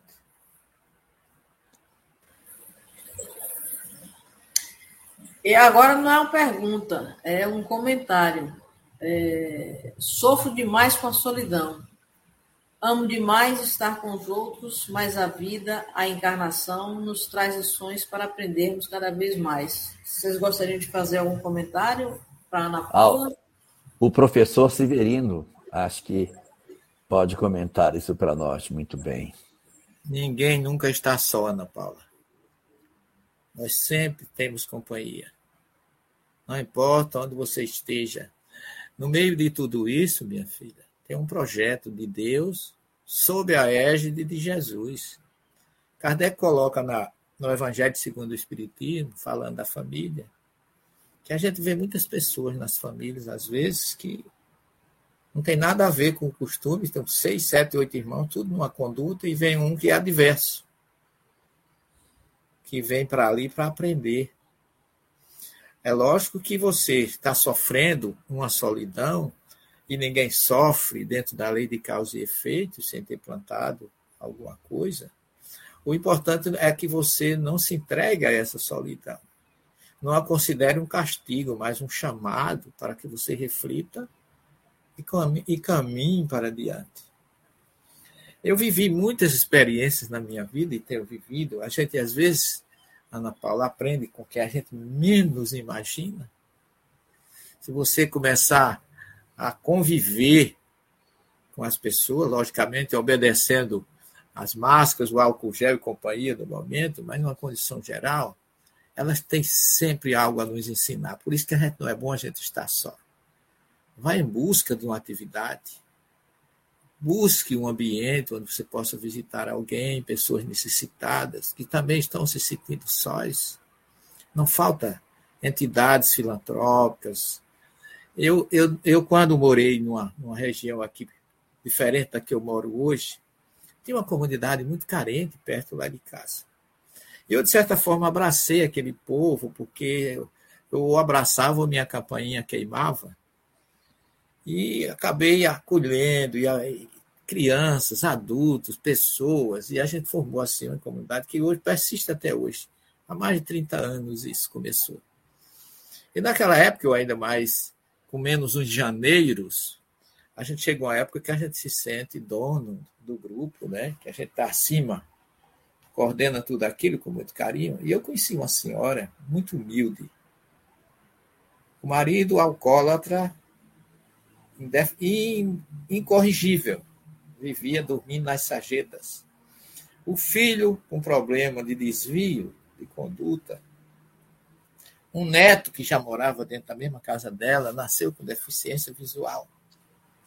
Essa mulher, eu não vou citar o nome dela, vou usar um pseudônimo, vamos chamá-la de Dona Rita. Dona Rita não tinha condições nenhuma na vida. Ela vivia de catar papel, garrafa e latas. E ela tinha a, um ar diferente. Era uma pessoa muito serena. Eu sempre conversava com ela, trocava ideias.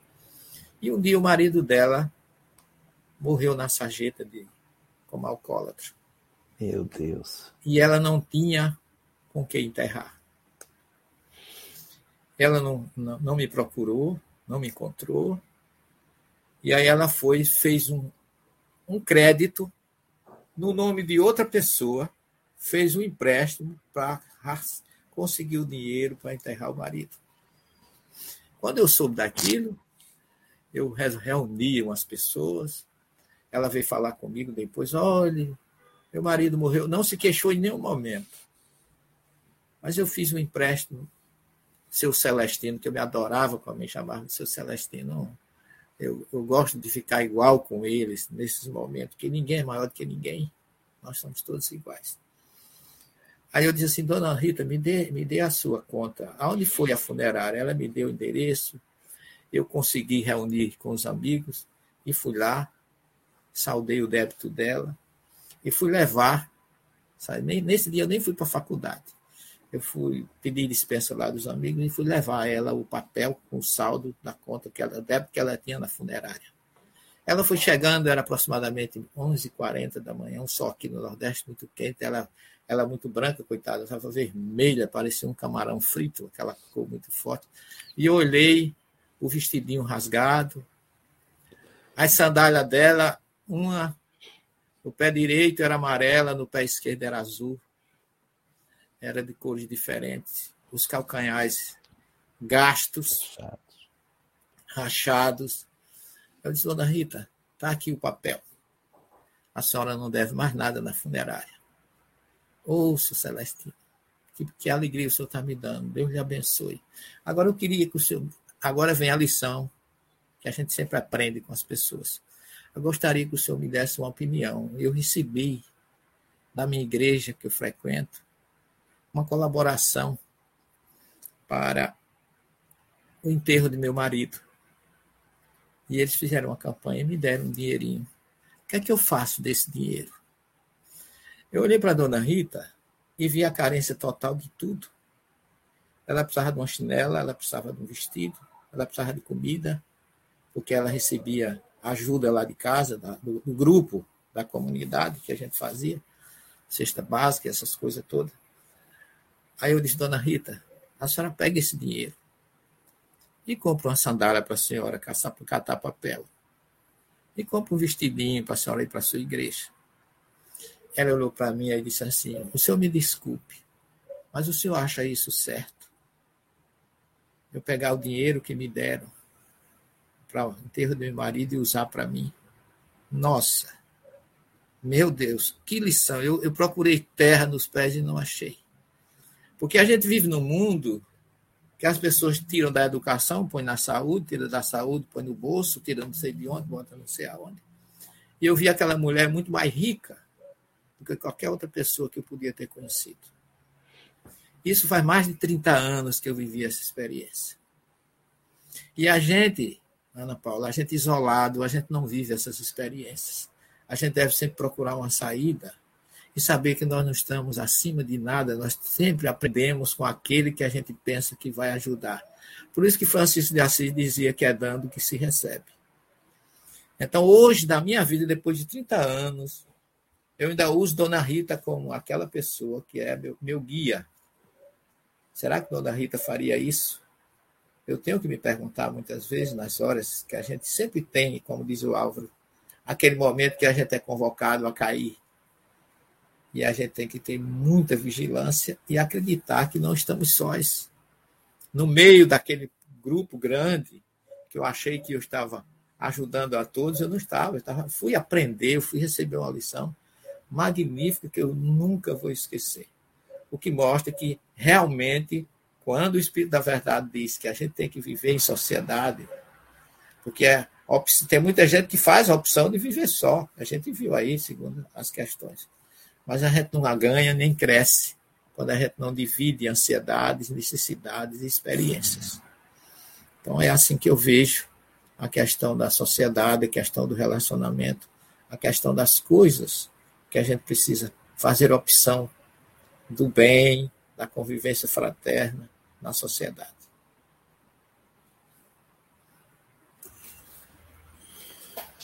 Vamos para a próxima? Que lindo, professor. Vamos sim.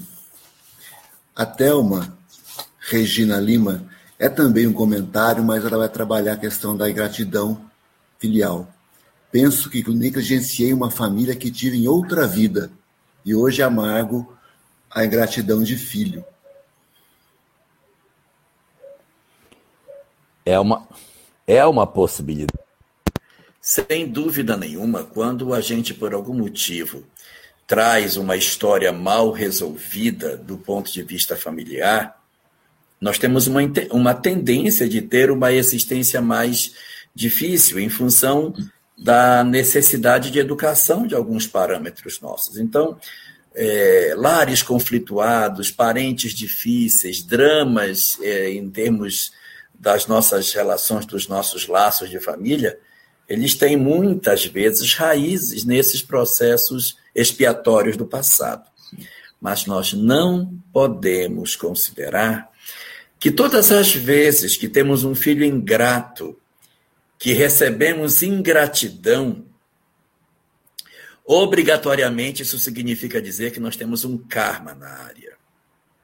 Porque existem muitas pessoas que se comprometem no mundo espiritual a resgatar espíritos difíceis e vêm com a tarefa de recolher da escuridão determinados espíritos profundamente comprometidos nesse sentido. E eles então precisam de certas experiências. E mães profundamente amorosas renascem para buscar esses espíritos nas sombras e oferecer a eles uma vida de dignidade. Uma vida na qual provavelmente eles não serão gratos, não devolverão de maneira mais razoável as emoções que as mães estão oferecendo.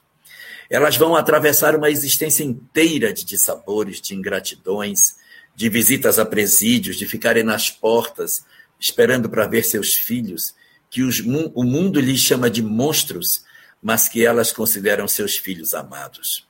Mulheres que irão passar por um, um, um conjunto de experiências é, complicadas do ponto de vista afetivo, mas que tem a ver fundamentalmente com as histórias que elas vieram, de certa maneira, resgatar aqui. Não estariam, portanto, nessa experiência em expiação, mas sim em missão. Nós não temos um instrumento infalível para dizer quando é missão ou quando é expiação. Mas uma característica bastante comum é a maneira como eu me posiciono diante da dor. Se eu me amargo, se eu odeio, se eu me revolto, se eu critico e se eu não admito a ingratidão dos outros, é mais provável que eu esteja vivendo um processo de expiação, porque eu estou em fenômeno de aprendizado. Mas quando a gente atravessa isso, e apesar de todos os dissabores, de todas as tristezas que são naturais, das nossas lágrimas, do sofrimento que se experimenta, não se experimenta infelicidade. Porque sofrimento é uma coisa e infelicidade é outra. Eu posso sofrer, mas não ser infeliz. Eu posso não sofrer e ser infeliz. Paulo de Tarso sofreu divulgando o evangelho, mas não tem nenhum momento da fa sua fala que diz que ele era infeliz fazendo isso. Então, a infelicidade, ou seja, a inaceitação do sofrimento, é, uma da, é um dos traços que podem levar à ideia de que seja uma expiação. Então, diante de um processo desse tipo, a gente tem que consultar o íntimo dos nossos corações e quando a gente pergunta para nós, pergunta lá na profundeza do ser: Você estaria disposto a abandonar seu filho ingrato? Você estaria disposto a virar as costas para ele? E se você disser, não, eu não, não tenho coragem, ele é ingrato, ele é cruel, mas eu não, não tenho coragem de fazer isso. Se em nós algo de dever nos move no sentido de que, apesar de tudo, há um sentimento de um amor profundo, apesar das dolorosas experiências, esse é um indicativo de que talvez haja traços de missão naquilo que nós estamos realizando. Então, quando, por exemplo, é, a gente tem uma experiência de um filho amargo, um filho difícil, cruel às vezes, consultemos as nossas almas para saber se, em verdade, nós não estaríamos num fenômeno de transformação efetivo, não no sentido da nossa expiação, mas de deixar o exemplo e de gravar na alma deles uma relação de compromisso futuro, porque ai das almas ingratas Ai dos espíritos ingratos sobre a face do planeta, porque o ardor com que eles serão cobrados pela sua própria consciência é muito pesado. No capítulo 23 da obra Contos dessa e doutra vida, há uma frase do Cristo que diz que aos perversos não precisa vingança, basta a eles viver. Basta viver porque o remorso possui fé o suficiente para amargar uma existência inteira. Então a gente não se vinga, a gente não deixa, porque o fenômeno do futuro dessas almas irá produzir um remorso tão profundo e um comprometimento tão ardente em função da ingratidão, que vai impulsionar essas almas ao progresso. O aparente fracasso desses pais, que não conseguiram colher a gratidão de seus filhos, será, na verdade, colhido amanhã, quando eles se sentirem convocados pela vida a determinadas experiências que os acordem para o grande e majestoso concerto ao qual nós estamos chamados e que só o amor é capaz de nos oferecer a felicidade. Então, essas demonstrações de ingratidão são, na verdade, experiências que a gente diz assim: poxa, perdeu a encarnação. Aguarde. Espere para você ver a próxima. Quem visse só a primeira parte da vida de Públio Lentulus, só a primeira parte, Álvaro, diria: Lívia foi uma grande besta. Foi uma besta, porque se sacrificou por esse cara que não merece. Não deu em nada o que ela fez. Tá aí, tá aí o que deu. Veio para trazer o cara, tá aí o resultado. Mas por quê? Porque só teríamos visto uma parte. Mas quem visse a segunda parte não reconhece naquele homem que desencarna sobre os escombros de Pompeia o senador orgulhoso do capítulo primeiro da obra. Então, essas transformações elas podem acontecer numa existência, mas podem acontecer em existências seguintes, como é o caso, por exemplo, de Carlos, do livro Renúncia, que vai até o fim, enfiando o pé na lama até o final, termina com lama no pescoço. Poxa, Alcione veio de, de tão longe para resgatar o cara e olha o que ele fez. Não valeu de nada o que ela fez. Aguarde. Uhum. Vamos ver a próxima a ardência que vai vir nele em função da dor profunda resultante da ingratidão. Então não se agaste com a ingratidão, não se doa com isso, mas percebam a convocação divina para que você, através do seu sacrifício, consiga fazer um processo de resgate dos filhos que Deus lhe concedeu. Ok, ok, ok. Mais uma perguntinha. Boa tarde. Vocês poderiam falar algo sobre a família Trisal? Trisal. Isso, Trisal.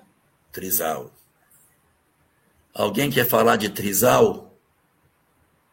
Comece. Eu vou falar então.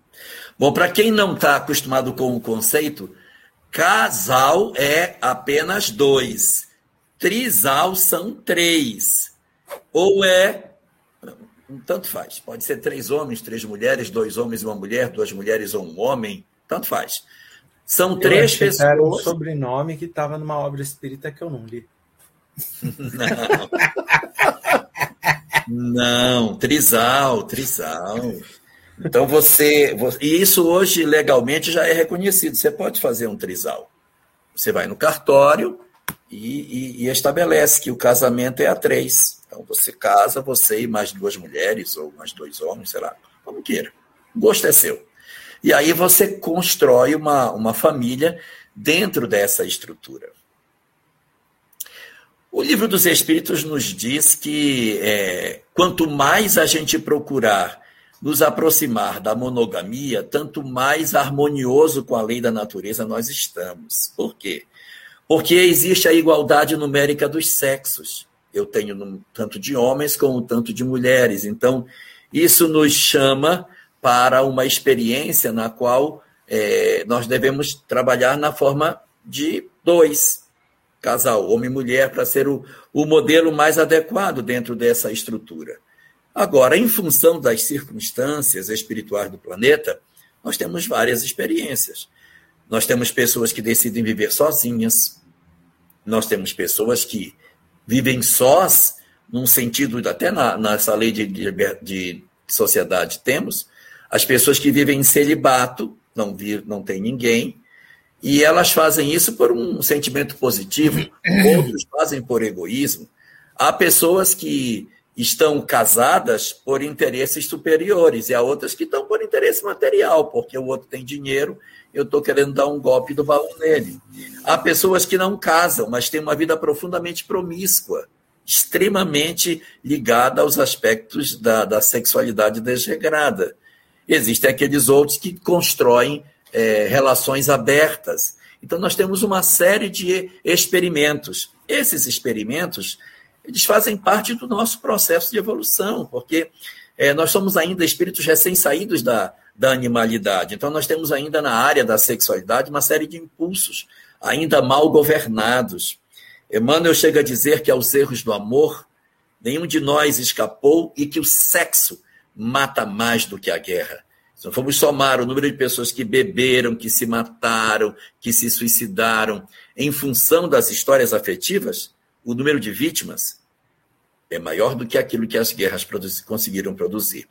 Então, essa nossa visão de mundo nos conduz ao seguinte raciocínio. Mais importante do que esses arranjos, que às vezes a gente diz, nossa, mas um trisal é bem esquisito. Mas às vezes eu estou vendo uma relação de duas pessoas extremamente promíscua. Extremamente promíscua. Então, o nosso primeiro movimento tem que ser: você utiliza-se da sexualidade para ganhar dinheiro? Não faça. Não se venda afetivamente. Não venda seu corpo por isso. Não, eu não, eu não vendo. Já não, já não fazemos isso? Não mas ainda tem uma vida promíscua. Se você tem uma vida promíscua, reduza o número de parceiros. Quanto mais você conseguir reduzir o número de parceiros, mais você se alinha ao propósito superior de uso das energias afetivas para os fins da vida. Se você já consegue ter um, uma pessoa junto com você, e eu tenho só um comigo, então trabalhe com essa pessoa em regime de fidelidade. Procure ser fiel à pessoa que você tem. Já escolhi uma pessoa e estou com ela. Procure ser fiel. Não crie outros relacionamentos fora da sua relação conjugal. Se você já não tem esse tipo de relacionamento fora, tem só uma pessoa, observe o nível de erotização que você tem na relação com esse indivíduo. Porque às vezes uma relação de um casal, ela pode ter eh, aspectos de erotismo que vão além do necessário. E a gente às vezes acha que está é, sozinho numa relação sexual, mas quando você tem tantas determinadas práticas é, dentro da sua relação, você pode estar sendo acompanhado por outros que você não é promíscuo do ponto de vista físico, mas espiritualmente está bastante promíscuo. Então a gente vai reduzindo a erotização sem perder, evidentemente, as funções sexuais, o amor, essas coisas todas. Então isso tudo faz parte de um exercício de crescimento nosso. E se a nossa sociedade ainda vive determinadas experiências, é porque assim lhes parece bom. E dessa maneira, a gente vai aprendendo a conviver com aqueles que pensam diferentes de nós, trabalhando as nossas emoções, esperando o amadurecimento de todos nós. Emmanuel, nesse sentido, no livro Vida e Sexo, diz que a humanidade está dividida em dois grandes grupos: as almas primárias e as almas conscientes. As almas primárias têm relações poligâmicas de curta duração, interessam-se pelos valores materiais e não querem saber nada de espiritualidade. E as almas conscientes estão no reverso. Relações duradouras, monogâmicas, se interessam pelo caráter de seus parceiros e estão atrás de espiritualidade na vida. E há um grande número de pessoas em transição. Então a gente assiste esses processos sem julgamento, sem condenação porque isso faz parte do fenômeno de amadurecimento da humanidade. Cada um a seu tempo, desenvolvendo as, as suas condições que tem. E nós, individualmente, fazendo o esforço para vencermos as nossas dificuldades, lembrando sempre que nós não temos autoridade moral para criticar a vida de ninguém. Porque se o próprio Cristo, que era o imaculado, por assim dizer, virou-se para a mulher que era considerada mulher adúltera e disse: eu também não te condeno, vai e não tornes a pecar? É porque se ele não condenou, quem somos nós para estabelecer qualquer tipo de julgamento sobre a conduta dos outros? A gente observa, cuida da nossa própria condição de conduta em termos de sexualidade e compreende a condição que nós estamos e entendendo que às vezes pessoas que possuem certas práticas que a gente condena podem ter mais amor na relação que eles mantêm do que a nossa aparentemente normal.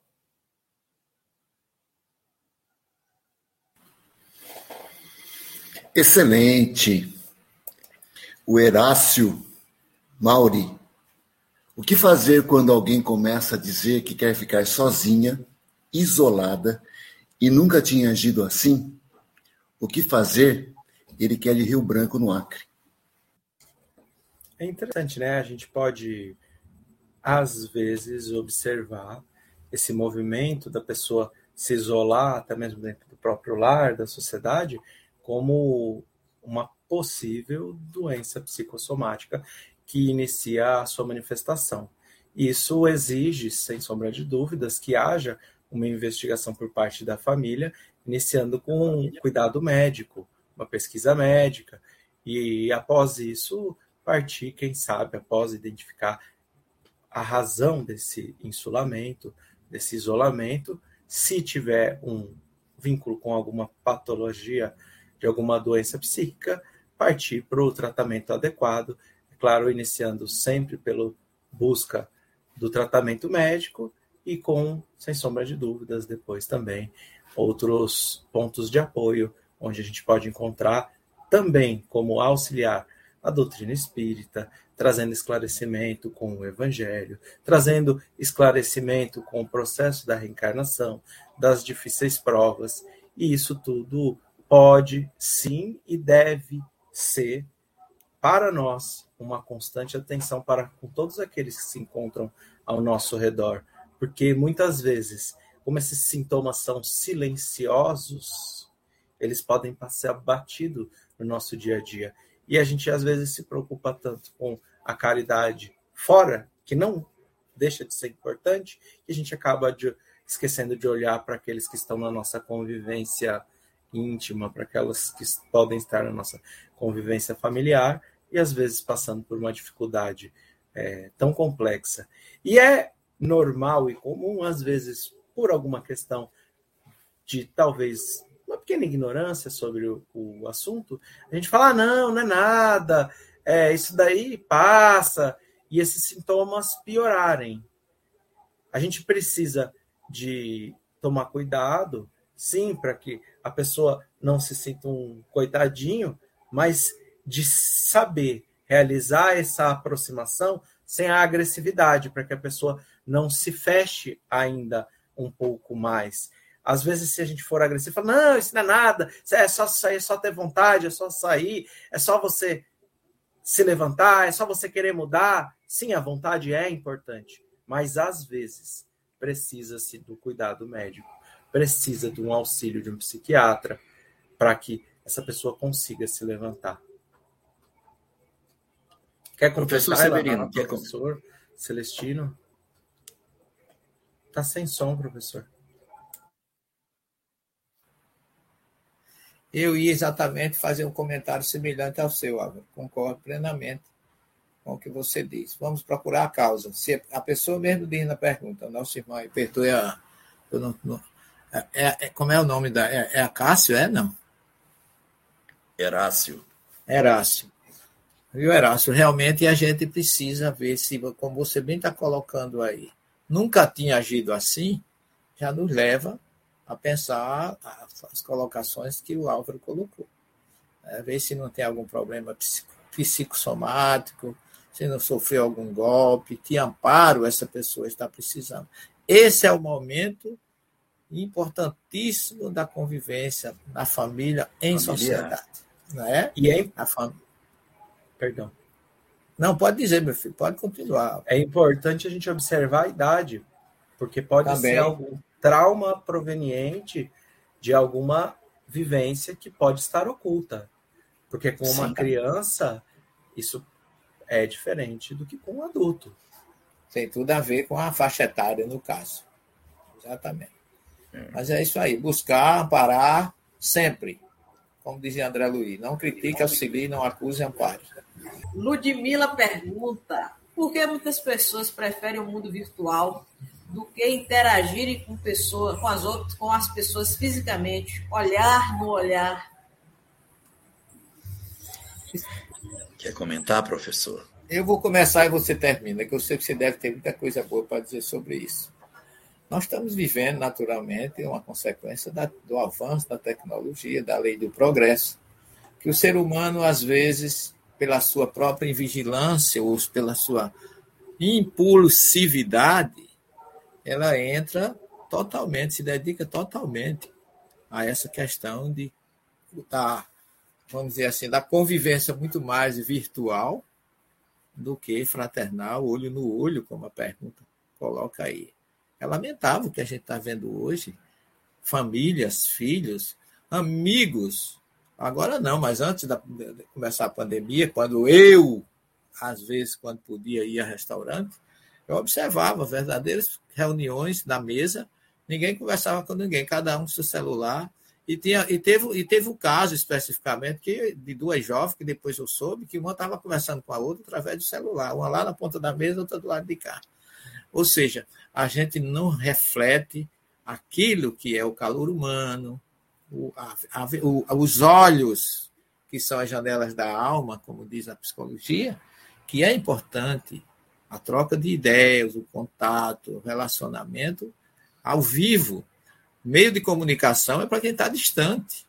Quando a gente usa o meio de comunicação para quem está próximo, ou deixa quem está próximo para se comunicar com o distante, alguma coisa não está bem. É a visão, é a forma como eu vejo esse processo.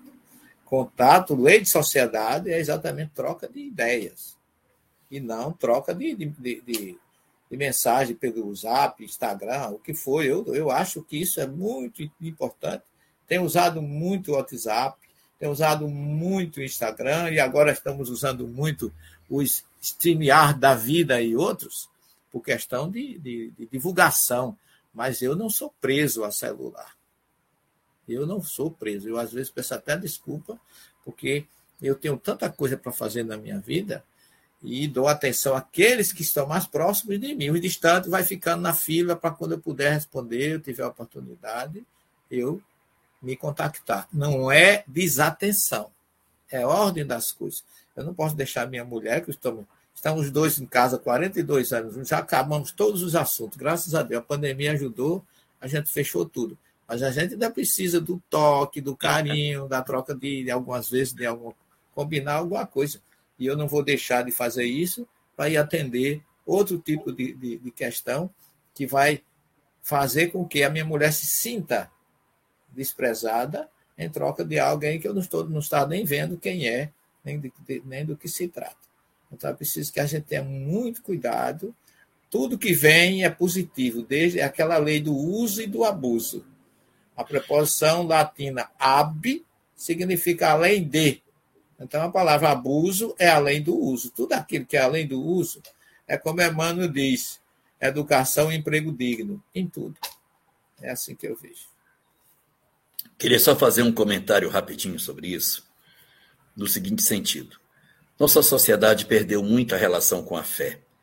E distanciamento, o distanciamento da fé afastou de nós a certeza da proteção de Deus. Consequentemente, nós não temos a força moral diante das frustrações.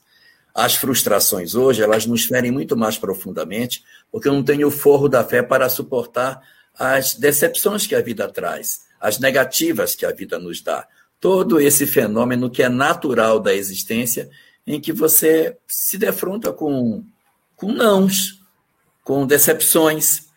Então, a convivência com pessoas é muito desgastante porque você tem decepções, a pessoa lhe frustra, a pessoa não corresponde. E se eu não tenho uma estrutura moral para suportar essas negativas da vida, eu me desestruturo. Então é melhor não conviver com gente. Melhor conviver com bicho, com planta, porque planta e gente não vai brigar comigo, não vai me, desa... não vai me aborrecer. Então, as pessoas se voltam para os animais, se voltam para as plantas, se afastam de pessoas, têm contato apenas pela rede social, porque ela liga e desliga o indivíduo e não precisa conviver. Então, esse excesso de, de distanciamento do ponto de vista social é um indicativo das fragilidades nossas em lidar com as frustrações que a vida tem. Não existe condição de vivermos na Terra sem experimentarmos frustração. Nós amamos e não somos correspondidos. Alguém nos provoca, nos humilha. Isso é a vida é assim. É, é, isso é natural de um planeta de provas e expiações.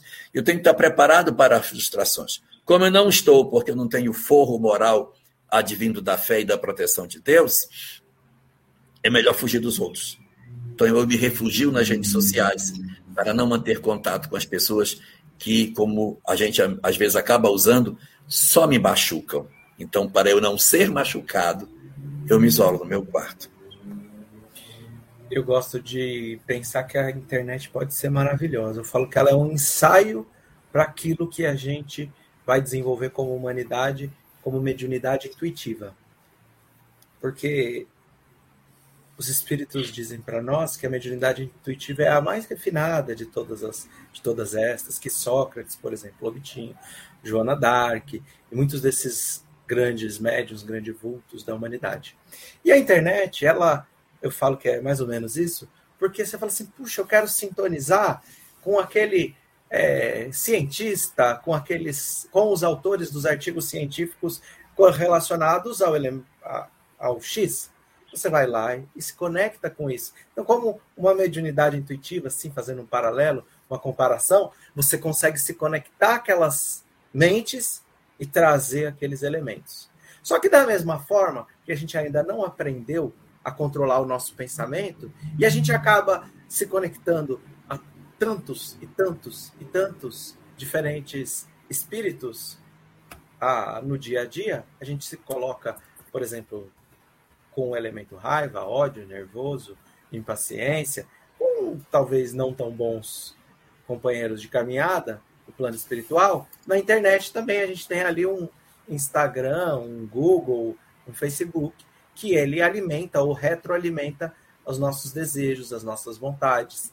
E nós, humanidade, estamos aprendendo a conviver com esse elemento novo, internet, no dia a dia, ainda de uma forma muito recente. Então, eu falo assim, quando eu era criança, tem, não tem tanto tempo assim, mas a gente via as propagandas de cigarro de uma maneira um tanto quanto quanto glamurosa. Então, a gente lidava com aquilo que hoje a gente sabe que já é até proibido.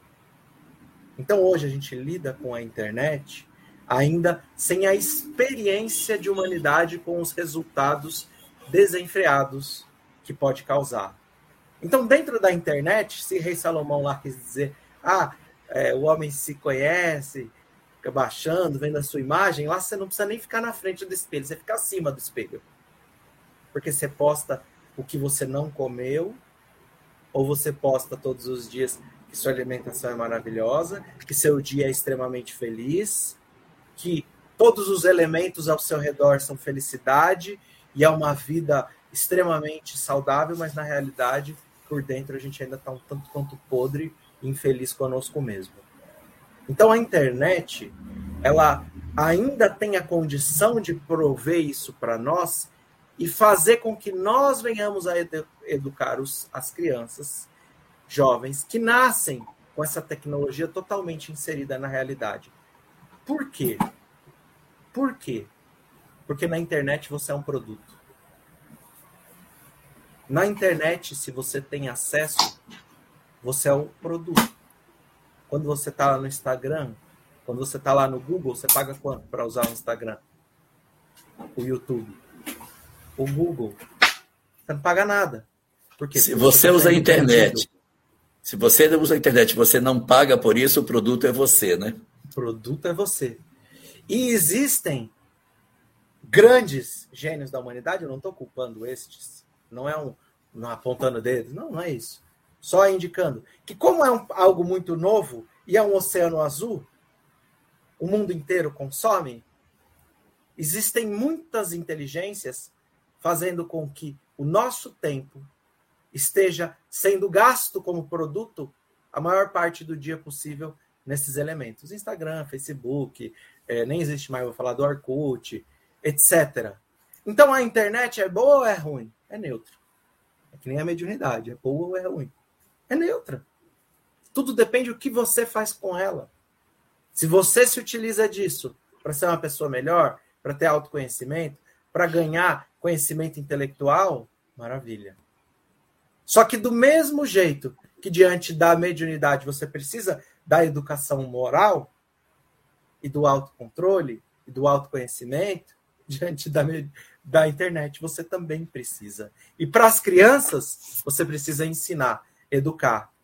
Porque é tão normal a gente ter acesso a tudo a qualquer instante, de qualquer lugar, que às vezes a gente acaba se perdendo com a internet. Sandra Bastos, que pergunta assim: tira algum proveito aquele que é obrigado a cumprir deveres familiares, tais como ajudar os pais ou filhos por imposição judicial? Excelente essa pergunta. Ai, muito boa. Muito boa. A gente tira algum proveito quando a gente não quer fazer e a justiça determina que você tem que cuidar do seu pai? Vai depender do que acontece dentro de nós. Porque existem muitas pessoas que no início da relação possuem uma aversão pelo que faz.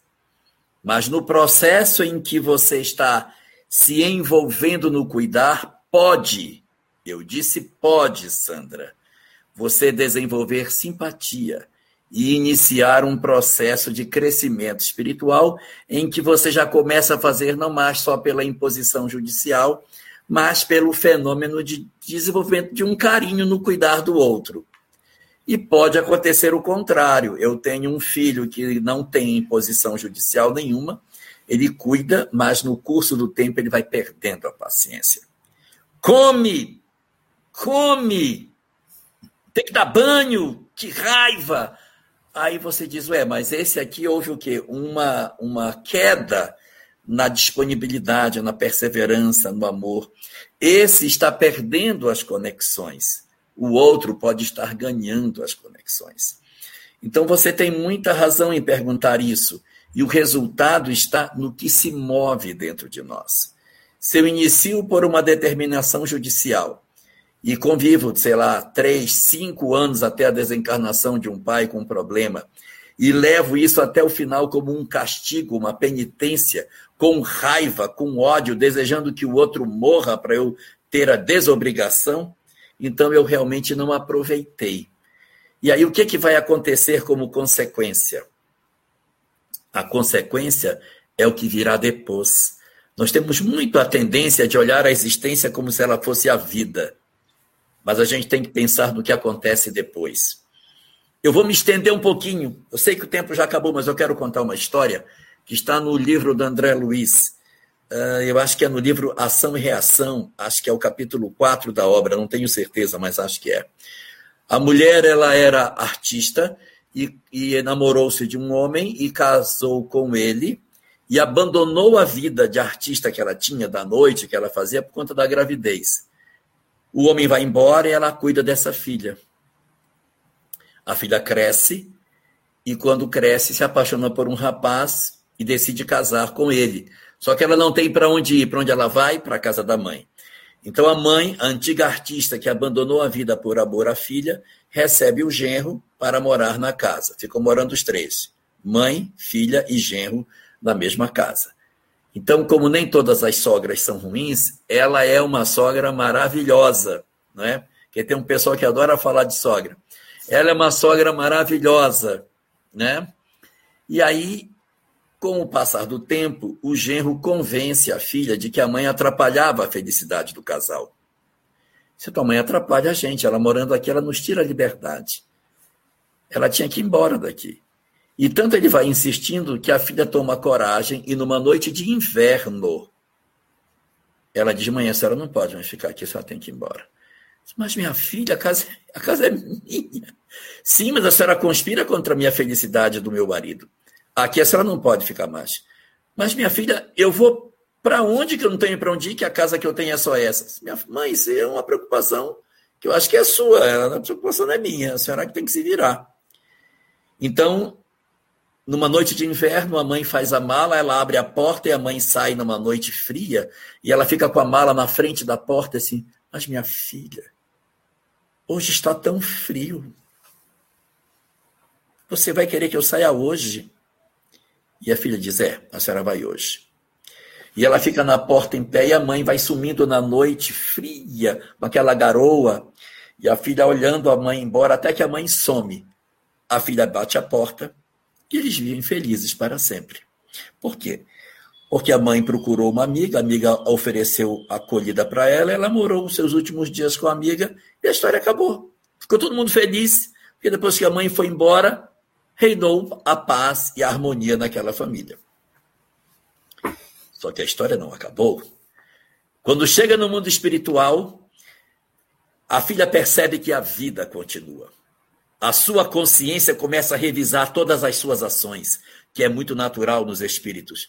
Quando ela se descobre no mundo espiritual, ela diz: Meu Deus, a vida continua, então eu sou um espírito, eu não morri. Eu vou ser cobrada, vai ter uma justiça. E aí ela começa a relembrar o que ela fez. Qual é a cena que ela lembra? Uma coisa interessante, professor Celestino, ela lembra da cena na, na noite fria, a mãe saindo pela porta, carregando a mala na mão, no meio da escuridão. E o que é mais interessante, na hora que ela lembra da cena da mãe saindo e o que ela fez, qual é a sensação física que ela tem na hora que ela lembra da cena? Frio. O espírito é tomado de um frio, um frio, um frio, um frio desesperado. O frio da culpa, o frio do remorso, o frio de todas essas dores. E na hora que ela está vivendo esse processo de frio, aparece alguém para cobri-la do frio no mundo espiritual. Quem aparece? A mãe. a mãe. A mãe vem e diz: Vem, minha filha, que eu cuido de você. E aí junta e leva a filha para um local de socorro. Imagina a cabeça dessa filha como vai fervilhando do que ela fez. Estou contando isso, não vamos, não vamos ter tempo para eu aumentar a reflexão, mas agora você pega tudo isso que eu contei e transfere para essa história que você já dá para fazer. Coloca os personagens na cena e vê o que vai acontecer no futuro. O, Elahá, muito boa a tua colocação, mas eu, eu te vivi uma experiência, conheci uma experiência que, que é, serve para ilustrar um pouco essa história. Eu fui fazer um seminário numa cidade do interior do Maranhão e fiquei impressionado, com, conheci lá um, um senhor, eu vou omitir o nome, porque é um jurista. Esse homem era juiz de uma cidade lá naquela região, e houve um processo lá na comarca dele, entre o açougueiro e uma pessoa lá, e a, a prisão deveria.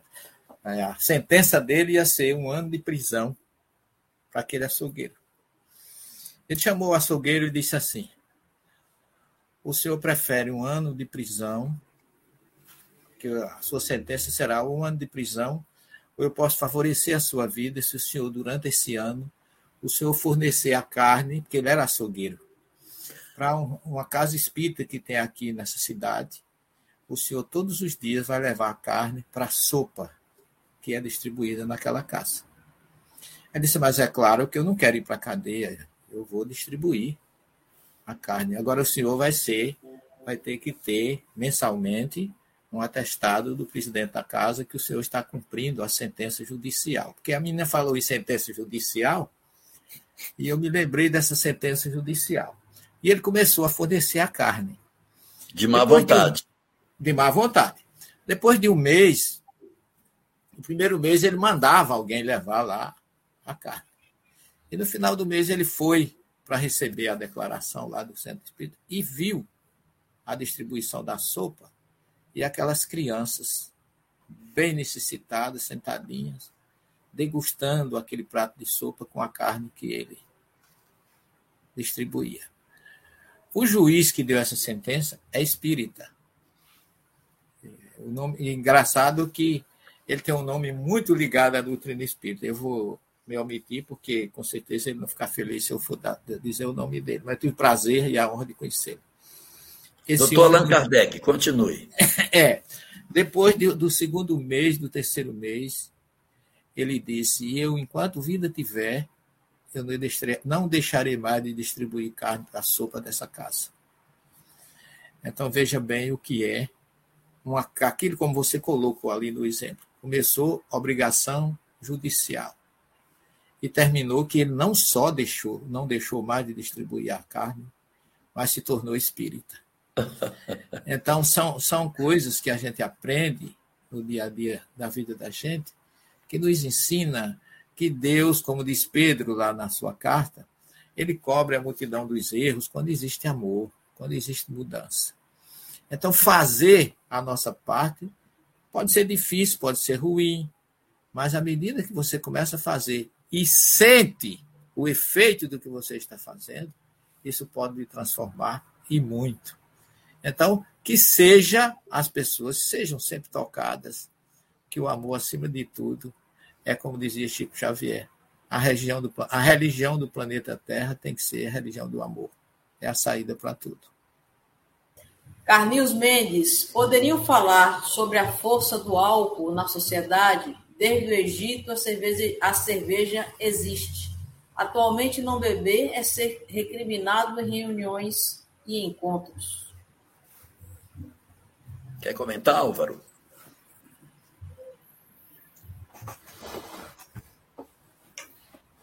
É interessante, né? A gente encontra em diversas, uh, diversas sociedades, inclusive no judaísmo, até o álcool no vinho com uma representação religiosa. E a gente sabe que o maior de todos os problemas com o hábito é quando, como a gente sempre costuma dizer, quando fala da escravidão, a gente falou esses dias, né, Elahá, da escravidão no Egito Antigo, dentro do simbolismo de como se dá a construção de um vício, ele se dá através da imposição de um hábito. E a partir do momento em que a paixão toma controle do seu espírito, ela te faz escravo e vicioso. Muitas vezes o problema não está única e exclusivamente com o álcool, mas o vício, como Joana de Ângeles gosta de dizer, o vício físico, ele pode se manifestar no alcoolismo, ele pode se manifestar ah, como um vício sexual, pode se manifestar com o tabagismo e com outras formas, mas isso tudo indica um desequilíbrio interior que acaba sendo utilizado como válvula de escape através do vício. O alcoolismo pode hoje estar em voga em nossa sociedade e está até um alcoolismo que a gente pode chamar de social por conta de uma falta de educação e esclarecimento. Eu costumo pensar que da mesma forma que a gente assistiu, eu falei do tabagismo hoje, do, do cigarro, que a gente viu um impedimento com o passar do tempo, por exemplo, da propaganda do cigarro, eu acredito que quando nós encontrarmos uma sociedade doente, por exemplo, com um grande número de câncer de fígado ou de a ou de qual é o nome daquela doença que o fígado se dilacera, Ilahá? Cirrose? Cirrose hepática.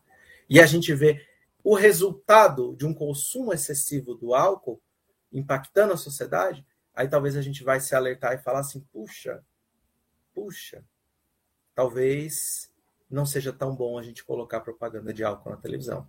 Talvez não seja tão bom a gente não fornecer as informações suficientes sobre o alcoolismo, sobre o consumo do álcool.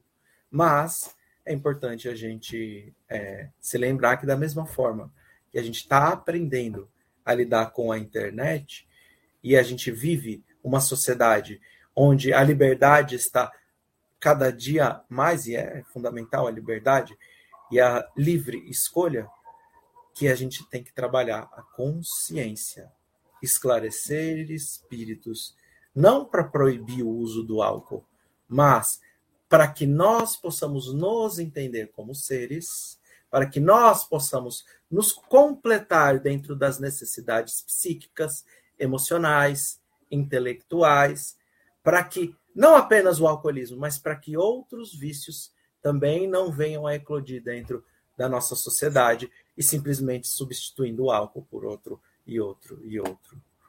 Bom, vamos partir então para o nosso encerramento, agradecendo aos amigos que participam conosco nessa retransmissão.